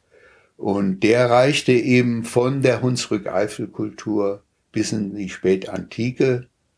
Und das hatte zur Folge, dass ich mich nicht nur mit den Treverern, mit den Kelten von dem fünften Jahrhundert vor bis zum, bis Christi Geburt beschäftigt habe, sondern auch mit der Romanisierung dieser Menschen, die dort bestattet worden sind und ja, bis ins vierte Jahrhundert eben hinein. Und ich musste mich mit römischer äh, Kultur dann auseinandersetzen, mit gallorömischer Kultur, würden wir besser sagen, mit gallorömischen Grabsitten, mit gallorömischen Objekten. Ich hatte schon als Student einfach aus Interesse ein, zwei Vorlesungen gehört über die äh, Römer in den nördlichen Provinzen. Das war Professor Reusch, der war auch nachher Kollege, mhm. wenn auch ich so klein war und er so groß noch schon. Äh, er war eben ein älterer Archäologe damals, der äh, speziell Gallo, äh, ja, provinzialrömischer Archäologe gewesen ist. Mhm. Das war äh, Herr Reusch eben gewesen und äh, der hatte einen Lehrauftrag in Saarbrücken und hat also gelegentlich äh, da eine Vorlesung gehalten. Und da hatte ich zwei Vorlesungen von ihm gehört. Und, aber das war nicht so, dass ich da ein leidenschaftlicher äh, provinzialrömischer Archäologe in Gefahr war zu werden, sondern ich bin wirklich dann durch meine eigene Arbeit einerseits gezwungen, aber das Interesse wurde dann geweckt eben und immer stärker geweckt und habe mich immer stärker eben auch mit äh, der römischen Kultur in Gallien beschäftigt und habe dann in Kiel, als ich in Kiel dann gewesen bin, Vorlesungen über äh, Gallien in römischer Zeit mhm. gehalten oder Frankreich in römischer Zeit anders ausgedrückt. Und so bin ich auch ein Stückchen römischer Archäologe mhm. geworden. Ja, und da sagst du schon ähm, das, das Stichwort Kiel. Du hast dann nach deiner Zeit in Trier ähm, nochmal ähm, ja den Beruf, ja den Beruf an sich nicht, aber die die Ausrichtung und ähm, den Standort vor allem gewechselt und mhm. bist von Trier ganz woanders hin in Deutschland, nämlich nach Kiel in den Norden, ähm, Hochburg keltischer Kultur, das wissen ja. wir alle, ne? Ja, ja. die die ähm, nordelbischen Kelten. Ähm, äh, wie wie kam es dazu, dass du nach Kiel gekommen bist und warum so mit dem Thema Kelten und ähm, Romanisierung ganz im Norden Deutschlands?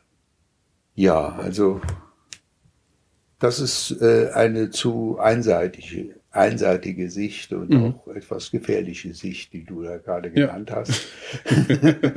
das äh, so einfach war es nicht.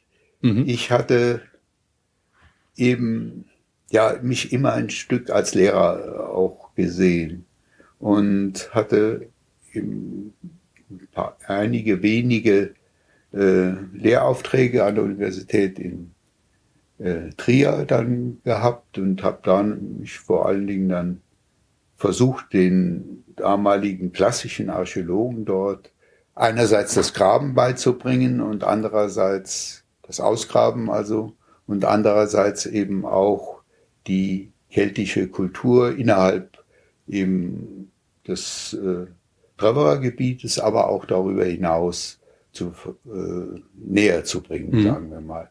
Und da habe ich gemerkt, dass mir das auch Spaß macht. Andererseits hatte ich immer eine Überlegung gehabt, auch mich zu habilitieren. Und das hat damals dann äh, konkrete Gestalt angenommen. Ich hatte also mit einem Kollegen in Bonn, der dort äh, Ordinarius war, äh, gesprochen und äh, wir hatten also vorbereitet, das Habilitationsverfahren dann in Bonn durchzuführen. Ich wollte mich so mit äh, kumulativ habilitieren, das heißt mit den Aufsätzen, die ich zu den Kelten gesprochen habe, äh, ge geschrieben hatte, wollte, die wollte ich nochmal zusammenfassen und eben unter ein gemeinsames Thema stellen. Mhm. Und das äh, wäre eine kumulative äh, Habilitation gewesen. Und das in so einem kleinen Fach wie unseres damals noch gewesen ist, heute ist es weit größer, äh, hat sich das schnell herumgesprochen. Und in Kiel war eben äh, die Professur für eine der zwei Professuren für Vor- und Frühgeschichte dort Ur- und Frühgeschichte genannt, frei geworden. Und äh, da ist das Berufungsverfahren gelaufen, das ist nicht so richtig gelaufen. Und äh, das brauchen wir jetzt nicht im Einzelnen. Ich bin gefragt worden, ob ich Interesse daran hätte, mhm. dort die Professur zu, zu übernehmen. Ich wollte mich ja sowieso habilitieren und äh, vom Habilitationsrecht her oder vom war es nicht unbedingt erforderlich, nicht vom Habilitationsrecht her, Unsinn ist das natürlich, äh, von den Richtlinien mhm. her für die Besetzung einer, äh, einer Professur war es nicht erforderlich, unbedingt habilitiert zu sein, sondern äh, wenn man die entsprechenden wissenschaftlichen Leistungen vorweisen kann, dann geht das auch. Mhm. Und offensichtlich war man dort der Meinung, ich könne das und hätte das schon getan und dann habe ich von, äh, überraschenderweise in ganz kurzer Zeit den Ruf nach Kiel erhalten. Mhm. Und auf die zweite Professur dort, also eine C4-Professur war das. Und gleichzeitig mit meinem Kollegen zusammen waren wir dann abwechselnd Direktoren dieses Instituts geworden. Und das war ja damals mit das größte Institut und ist es heute noch, dass es eben gibt. Das kann man so sagen, ohne jetzt hier zu übertreiben. Mhm. Und das war einerseits wieder fast so ein Wunder wie die drei äh, ja, Stellen, die ich, äh, auf die ich hätte gehen können damals nach der mhm. Promotion. Mhm. Und ja, aber dann stand ich eben, was will ich dort mit meinen Kellen? Aber ich hatte mich nie nur für Kelten interessiert. Mhm. Das ist einfach nicht so gewesen. Ja. Und für mich war dann klar, äh, du äh, machst dort Vor- und Frühgeschichte, aber eben schwerpunktmäßig die Frühgeschichte, mein, äh, die Vorgeschichte, mhm. weil mein Kollege hervorragend die Frühgeschichte vertreten hat. Mhm. Und das war auch ganz im Sinne des, der Struktur dieses Instituts. Und so kam es eben, dass ich dann den Schwerpunkt Eisenzeit in Europa hatte. Äh, und da gehören die Kelten dazu. Die, die, und äh, zum Zweiten eben auch Forschungsprojekte zur Eisenzeit in Schleswig-Holstein machen wollte. Mhm. Aber ich wollte nie regional forschen von der Universität aus, sondern immer überregional. Und mein Kollege hat genauso gedacht. Mhm. Er hat auch in ganz großen Dimensionen gedacht, was eben die Frühgeschichte betrifft, von, von Russland bis an die Atlantikküste und äh, ganz Skandinavien umfassend und England umfassend. Und ich habe also die südlicheren Teile dann äh, auch in äh, zum Teil dann in der Frühgeschichte mit abgedeckt. Vor allen Dingen dann, was äh, die römische Zeit betrifft. Mhm. Äh, und so ist es gekommen, dass äh, wir also wirklich geografisch ein ganz großes Spektrum abgedeckt haben und inhaltlich. Also mhm. Vorlesungen habe ich gehalten vom Paläolithikum bis, äh, ja, bis zum vierten Jahrhundert nach Christi Geburt. Also mhm. das und Seminare auch angeboten in dieser Richtung. So, du weißt das ja selbst, äh, dass das äh, nicht ganz selbstverständlich mhm. ist, dass an einer Universität, wenn wir alles dazu nehmen, Slawen, Wikinger, äh, Germanen, alles durch äh, den Kollegen und einen dritten Kollegen, eben Ole Haag, mhm. von dem hast du auch gehört, äh, durchaus gut abgedeckt, dass ein Institut so viel bieten konnte. Mhm. Und das klingt jetzt wie Angeberei, aber es ist einfach Realität gewesen. Mhm. Und ist es immer noch, das muss man schon sagen. Und äh, ja, und so, äh, jetzt ging es aber auch darum, nicht nur die Lehre als einen ganz wesentlichen Bestandteil zu sehen, sondern auch die Forschung. Mhm. Und da habe ich einerseits ein eisenzeitliches Projekt gemacht, Jolde Lund, das ging um Eisenverhüttung im zweiten, dritten, vierten Jahrhundert nach Christi Geburt in Schleswig-Holstein. War ein wunderbares Projekt von der Volkswagen Stiftung unterstützt und dann um Projekte eben, äh, die weiter südlich liegen. Und ich wollte Wederath, also dieses Gräberfeld, zu einem vernünftigen Ende führen. Mhm.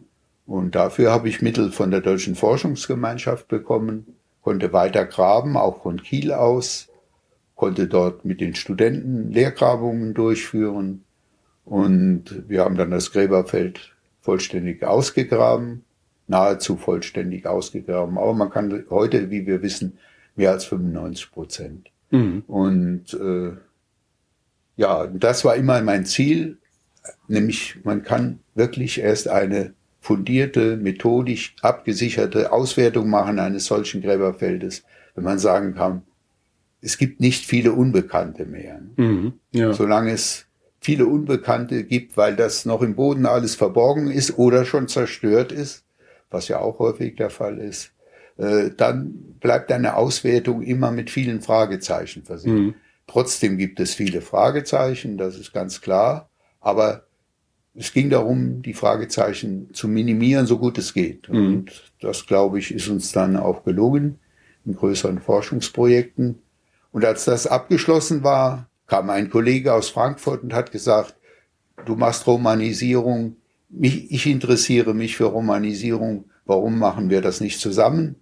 Und dann haben wir ein Schwerpunktprogramm der, bei der, der Deutschen Forschungsgemeinschaft beantragt, Romanisierung von Luxemburg bis Thüringen, so in einem großen, breiten Streifen in, in der Mittelgebirgszone. Mhm. Und das ist äh, auch zu einem guten Ende geführt worden. Und dann äh, haben wir noch zum Schluss angestoßen, ein Schüler von mir und ich und noch viele andere Kollegen äh, dann ein großes Schwerpunktprogramm, das dann die Fürstensitze, die keltischen Fürstensitze betroffen hatte. Mhm. Und so kam ich wieder zu Mont-Lassois, wo auch meine Anfänge gelegen haben nach Vix, mhm. nach Châtillon. Und äh, wir haben ja dann noch einige Jahre auch dort Ausgrabungen durchgeführt.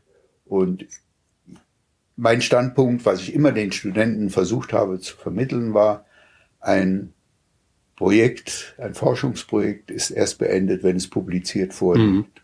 Mhm. Und auch das ist gelungen. Ne? Ja. Also, so dass ich, ich bin jetzt 78, äh, ganz zufrieden sein kann. Es war eine schöne Zeit und eine gute Ernte, mhm. würde ja. ich mal sagen. Und viele, viele wunderbare Studierende und viele, viele wunderbare Kollegen. Nicht alles war wunderbar, mhm. das ist ganz klar, nämlich es handelt sich um Menschen, mit denen man zu tun hat. Und das weiß jeder, der berufstätig ist. Nicht alles ist wunderbar. Also, aber äh, das Schöne prägt sich besser ein als das, was einem viele schlaflose Nächte mhm. vielleicht verursacht hat. Ja, und so kann man dann ganz zufrieden sein. Mhm. Ja, ich habe auch das Gefühl, dass sich da dann einige Kreise auch geschlossen haben. Und man sieht eigentlich ähm, was ganz Schönes dann, wenn man so rückblickend da auf, auf ja, so, so ein, ein ganzes Forscherleben schon schauen kann, was das dann doch für zeitliche Dimensionen sind, nicht nur um die es thematisch geht, sondern auch was die, die Bearbeitung und Aufarbeitung von Themen bedeutet, wenn man ähm, zum Beispiel die Wederrat sich anschaut, wo ja nicht nur der du der Erste warst, sondern wo auch andere schon dran gearbeitet haben und wie lange es nicht nur dauert, sowas auszugraben, wie mühsam es ist. Ich habe es ja als Schüler dann selber auch noch miterlebt, indem ich da helfen durfte, ähm, ja quasi von Hand äh, Baumwurzeln auszureißen, unter denen manchmal ganze Gräber äh, geklemmt haben. Ja. Ähm, aber dann auch die Auswertung. Und man muss auch dazu sagen, dass Wederrad heute nicht nur ähm, dann wieder ein geschlossener Acker ist, sondern da habt ihr auch ja einen, einen archäologischen Park errichtet und ein Museum und das Ganze auch versucht, ähm, ja, äh, zu vermitteln vor Ort und, und, und allen Leuten, die die sich dafür interessieren, die da hinkommen, also auch als Tourismusfaktor ja. und als, als eben, ja, so, so die, die, die nächste Konsequenz von dieser ganzen Forschungsarbeit, dass sie nicht im Elfenbeinturm irgendwo ähm, vor sich hin lebt, sondern ähm, dass auch, auch, auch die, die Menschen, die da leben und die, die unmittelbaren Erkenntnisse erfahrbar haben. Ja, das scheint mir dort recht gut gelungen, wenn auch, wenn es auch noch nicht vollendet ist, mhm. die Idee, die wir damals hatten. Einerseits in einem Museum einen Querschnitt zu bieten, und zwar einen spannenden Querschnitt. Das ist gelungen, äh, dessen, was wir dort ausgegraben haben und wie wir es interpretiert haben. Das scheint mir recht gut gelungen zu sein. Der archäologische Park, der ist so unterwegs etwas stecken geblieben, weil es immer schwerer wird, äh, solche Projekte zu finanzieren. Mhm. Und, äh, und so äh, vor allen Dingen bringt es Kosten mit auf Dauer, solche äh, Einrichtungen wie ein archäologischer Park, ein archäologisches Museum zu unterhalten. Das sind Kosten, die entstehen und die, wie das bei vielen Kultur Einrichtungen der Fall ist, sich meist nicht ohne weiteres selbst tragen. Mhm. Aber es ist, glaube ich, gelungen, äh, auch aus pädagogischer Sicht, aus museumspädagogischer Sicht, äh, ja, ein, eine wirklich spannende Ausstellung dort zu einzurichten, zu erstellen, aufzustellen Und äh, es ist gelungen, zumindest im Umfeld einen Eindruck zu vermitteln, wie es mal einmal ausgesehen haben könnte. Nämlich, wenn man nur das noch wirklich nachweisen kann, was unter der Erde sich erhalten hat, dann hat man das Problem, über der, das, was über der Erde gewesen ist und was für die Menschen damals auf Dauer zuerst einmal sichtbar geblieben mhm. ist, äh, wirklich äh, zu rekonstruieren und so zu rekonstruieren, dass es wiederum sichtbar ist. Heute gibt es Mittel, wahrscheinlich, wie man das mit vereinfachten Methoden her, äh, vermitteln kann an, an viele, viele Besucher dieses Platzes, nämlich äh, durch äh, die Möglichkeiten des, äh, ja, wie du bist der Experte, wie würdest du das nennen? Welche Möglichkeiten hat man, um das einem Besucher da oben zu vermitteln, ohne dass man jetzt einen Tempel zum Beispiel, nämlich Tempel gab es dort mhm. auch in der Siedlung, die dazugehören, ohne dass man da einen Tempel für eine halbe Million Euro wieder aufbaut. Mhm. Ja, man kann, man kann natürlich durch ähm, ja, digitale Rekonstruktionen ähm, vor Ort viele Dinge erfahrbar machen, selbst ähm, ja als eine als eine App für für Smartphones, ähm, die mit Augmented Reality arbeitet, also dass man in die, in die Landschaft rein projiziert über den Bildschirm und die Kamera und das Kamerabild von, von einem Smartphone kombiniert, ähm, ja, Gebäude darstellen kann oder, oder Informationen in, in die Landschaft mit rein projizieren kann. Ähm, ich glaube, virtuell kann man da bestimmt einiges auch Spannendes machen und ähm, auf eine ganz andere Art dann das erfahrbar machen als durch eine reale Rekonstruktion, die natürlich ja, wie du sagst, sehr, sehr kostenintensiv ist. Ja. Wobei also digitale Rekonstruktionen nicht ähm, kostenneutral sind, ja, aber ähm, ja letztendlich natürlich schon einen, einen ganz spannenden Ansatz auch bieten, sowas erfahrbar zu machen.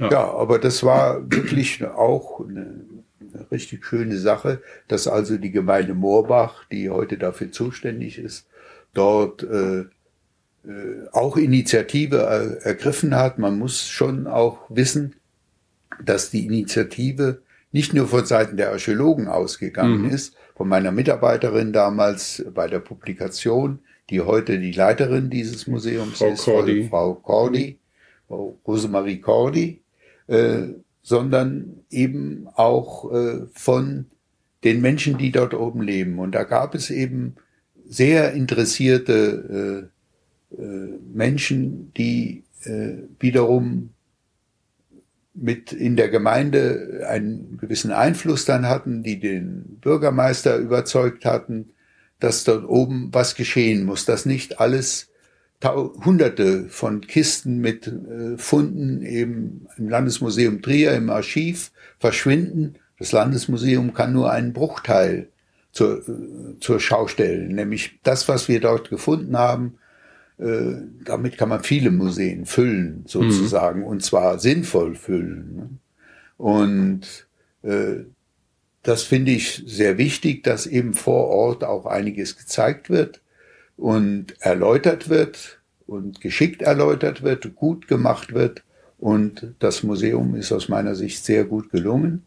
Und äh, das wird auch äh, eben der Gemeinde Moorbach, der Gemeinde Wederath, äh, mit verdankt, äh, bedankt. Also die Gemeinde Wederath hat natürlich auch Gelände zur Verfügung gestellt. Mhm. Die haben uns immer unterstützt während der Ausgrabungen mit allen Mitteln praktisch und da ist eine kleine Geschichte. Nur einmal ist es mir die äh, gelungen, in einem Vortrag, den ich gehalten habe, äh, ja, die Hälfte der Bevölkerung einer Siedlung sozusagen in diesen Vortrag oder dazu zu motivieren, in diesen Vortrag zu gehen. Ich hatte in den 80er Jahren, ich war schon, ich war schon in, in Kiel, also ja, das war dann so 1984 oder 85 äh, in Wederath einen Vortrag über das Gräberfeld von Wederath gehalten und da war über die Hälfte der Bevölkerung, nämlich ungefähr 170 Leute, waren zu aus diesem dem Ort Vortrag Widerrad. aus dem Ort Widerrad Mhm. gekommen. Und dieser Vortrag, der ist mir unvergesslich, auch weil danach so viel gesprochen wurde und erzählt wurde. Und das ist ein Vortrag, der mich stolz gemacht hat. Also, wo ich richtig zufrieden sozusagen äh, vom Pult gegangen Mhm. bin. Weil die Leute, man hat gemerkt, man hat gemerkt, wie da war Spannung in der Luft dann plötzlich Mhm. zwischen den Menschen und mir. Das, das merkt man sehr gut als Vortragender. Mhm. Du Ja. kennst das wahrscheinlich auch. ja.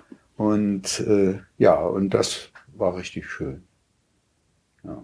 Gut. Das ist doch ein weiterer Kreis, der sich schließt und vielleicht ein schönes Schlusswort. Ich glaube, wir haben viel, Ja. viel ähm, angesprochen, wozu man noch eine eigene, eigene, also einen ganz eigenen Podcast machen könnte. Und das sollten wir dann vielleicht auch mal tun und uns das ein oder andere Thema Zum rauspicken. Beispiel Molaswa, Ja. zum Beispiel Bibrakte, Ja. Zum Beispiel Joldelund Ja. in, in Vielleicht noch ganz kurz Bibrakte, das hatten wir noch gar nicht angesprochen. Ja. Das ist eigentlich ähm, auch noch was, was, was erwähnenswert ist.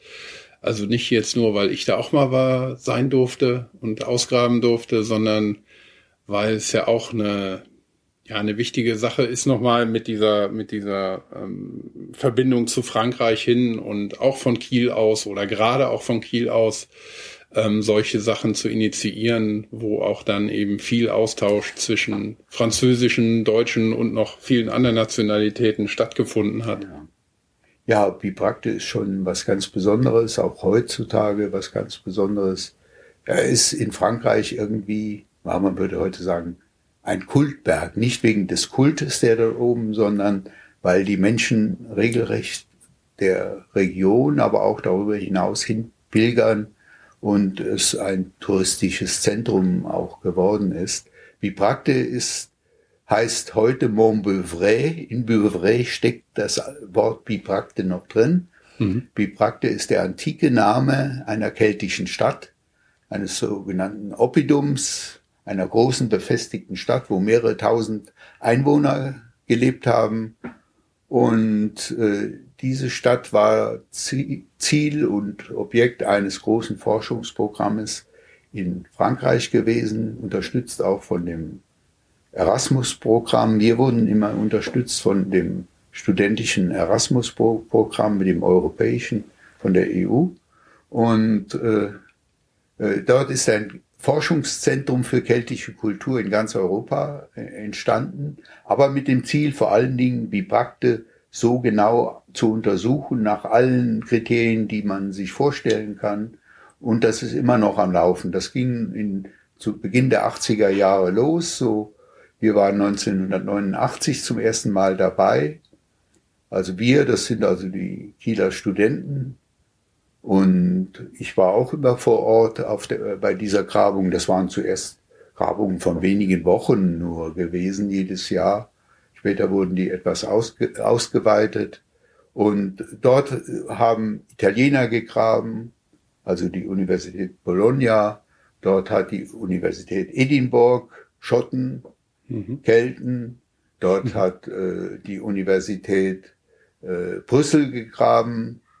Äh, ja, da waren die Belger, das sind letztlich auch Gallier gewesen. Mhm. Äh, Belgien kommt von Belga und ja, von Belgium. Und äh, ja, und so gab es dann noch eine ungarische Gruppe in Ungarn. Gibt es einen berühmten Keltenforscher, der hat die Grabungen äh, auf in Bibakte der Universität äh, Budapest geleitet und heute leitet sie äh, ein Sohn von ihm. Mhm. Ja. Und äh, dann waren eben Forscher da aus Paris, äh, von anderen französischen Universitäten. Schweiz war vertreten und also es war eine internationale äh, Grabung, eine internationale Studentengemeinschaft, eine internationale Professorengemeinschaft Mhm. und es waren immer aufregende Wochen und äh, wir haben natürlich auch immer ein Stück Frankreich damit kennengelernt. Und ich erinnere mich an einen Studenten, aus, äh, aus Schleswig-Holstein, der sagte, er hätte einen Kulturschock erlebt, als er einmal eine ganz große, an einem großen Festmenü in Frankreich teilgenommen hat in einem Restaurant. Du weißt mhm. bei wem wahrscheinlich? Mhm. Bei Cécile. Bei Madame Cécile. Bei Madame Cécile. Und ja, also äh, alle solche, äh, ich glaube, er ist dann auch ein Stück durch Frankreich geprägt mhm. worden, dadurch, durch diese Erlebnisse, die er da hatte und die er in sich aufgesaugt hat. Mhm. Und ja, und aus diesem Forschungs, dieses Forschungsprojekt läuft immer noch. Das ist inzwischen eine der wichtigsten Forschungseinrichtungen in Frankreich für die Archäologie der Kelten geworden und der Römer mhm. weil in römischer Zeit zumindest teilweise äh, die das also Bibrakte weiter existiert hat, vor allen Dingen was das Heiligtum eben oben auf dem Berg betrifft. Mhm. Aber das ist dann eine Geschichte für sich. Ja, das ist wieder eine Geschichte für sich. Ja. Man kann vielleicht noch sagen, dass Cäsar doch auch da oben ja, Teile von seinem Gallischen sagen. Krieg geschrieben da hat. hat er, richtig? Ja. Da hat er Teile seines Gallischen Krieges. Der war mehrere Monate dort oben das ist, sagt er selbst. Mhm. Und äh, da hat er eben Teile seines, seiner Aufzeichnungen, die dann für den Gallischen Krieg maßgeblich sein, sein Werk, das er sicher nochmal überarbeitet hat. Mhm. Aber dort ist es im Wesentlichen geschrieben worden. Ein wesentlicher Teil. Ganz mhm. genau wissen wir das natürlich ja. nicht, welcher Teil. Aber er hat mehrere Monate daran gearbeitet. Und das auf den Spuren Cäsars da zu wandern, ist auch. Und eben noch eines großen äh, Kelten, die Viziacus, äh, das war einer der Anführer der äh, Hedua und Bipakte war die Hauptstadt der Hedua gewesen. Und die Viziacus hat schon äh, vor Beginn des Gallischen Krieges Rom besucht mit einer mit einem Bittgesuch an die Römer, nämlich sie zu unterstützen, da Gefahr eben äh, durch die Helvetia drohe und durch die äh, wiederum ausgelöst auch von Ariovist, von diesem Germanenfürsten und äh, und hat also auch darum ja fast gebettelt, aber sehr äh, distanziert immer auch. Er, er hat sich wirklich nicht äh, ja gut, das lassen wir weg. äh, das ist wieder ein anderes mhm. Thema, nämlich das jetzt äh, hat damals eben äh, vor dem Senat eine Ansprache gehalten und völlig unrömisch ist er voll bewaffnet aufgetreten, was an sich im Senat verboten war. Mhm.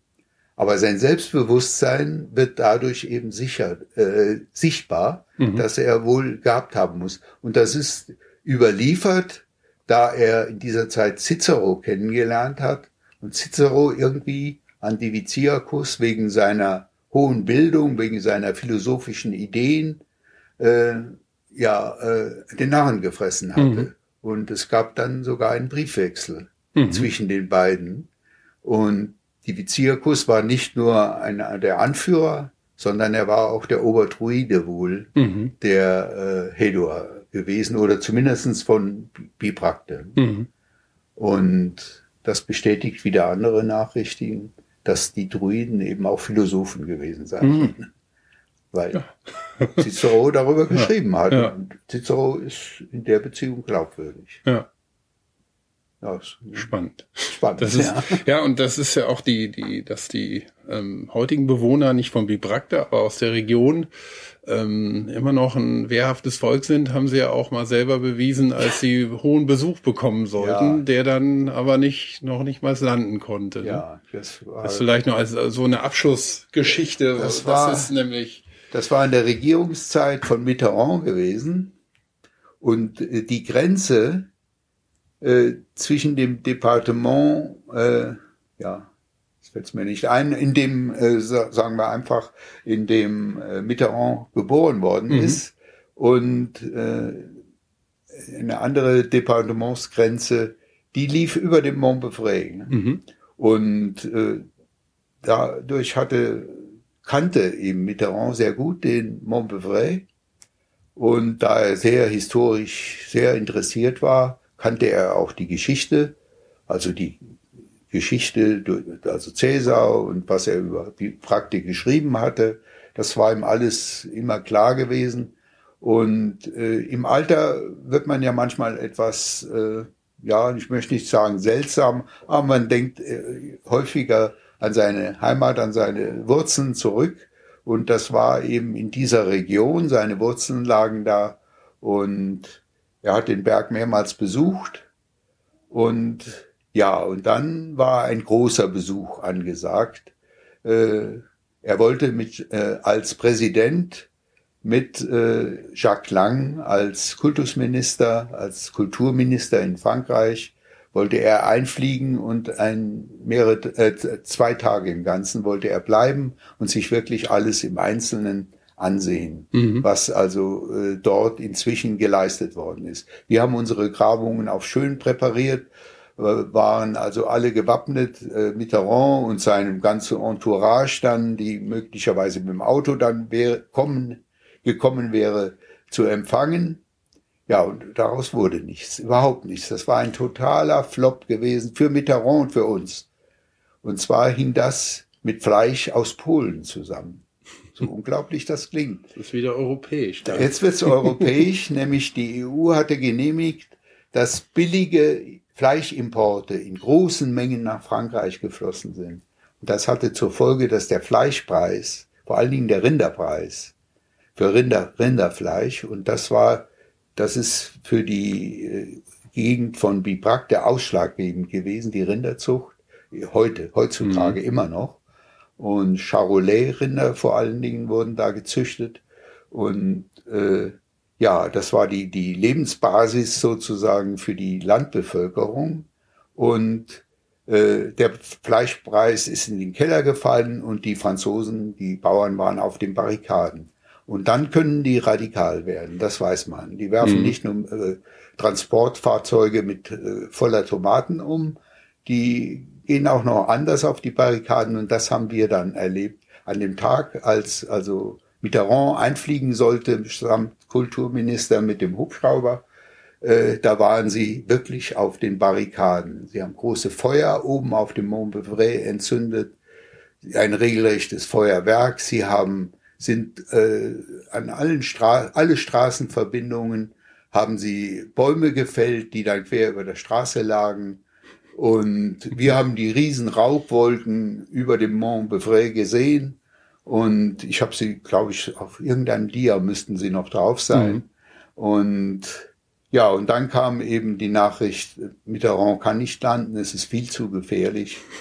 äh, und Mitterrand und äh, Jacques Lang haben eine Runde gedreht und sind wieder, sie waren in der Luft, mhm. äh, also äh, und sind abgedreht, also wahrscheinlich die seine Sicherheitsleute haben gesagt, nein, kommt nicht in Frage, mhm. darf nicht landen, abgedreht und äh, weg waren sie wieder. Und wir saßen mit unseren Weinen da, die alle schon äh, kühl gestellt waren und was weiß ich alles, sollte ja auch eine große Feier da noch sein. Ne?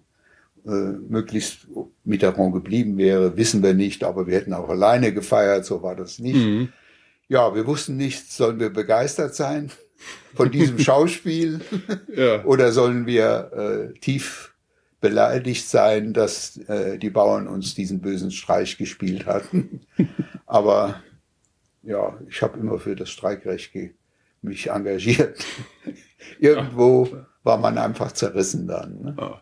Und der Forschung hat es nicht geschadet. Vielleicht der Publicity für Bibrakte ja. ein Stück weit schon. Und es hat Mitterrand geschadet und uns ein bisschen geschadet und dann war es bald wieder vergessen. Ja. Gut. Gut, ja. ich glaube, dann haben wir es, ne? Ja. Für heute. Ne? Ja, aber und wir haben schon gesehen, also ja, es gibt ja echt noch Themen satt. Ja, ja. Dann haben wir bestimmt noch noch was zum Nachfolgen. Aber ja. vielen Dank. Ja, alles klar. Ich danke auch, aber das ist jetzt schon vorbei gewesen.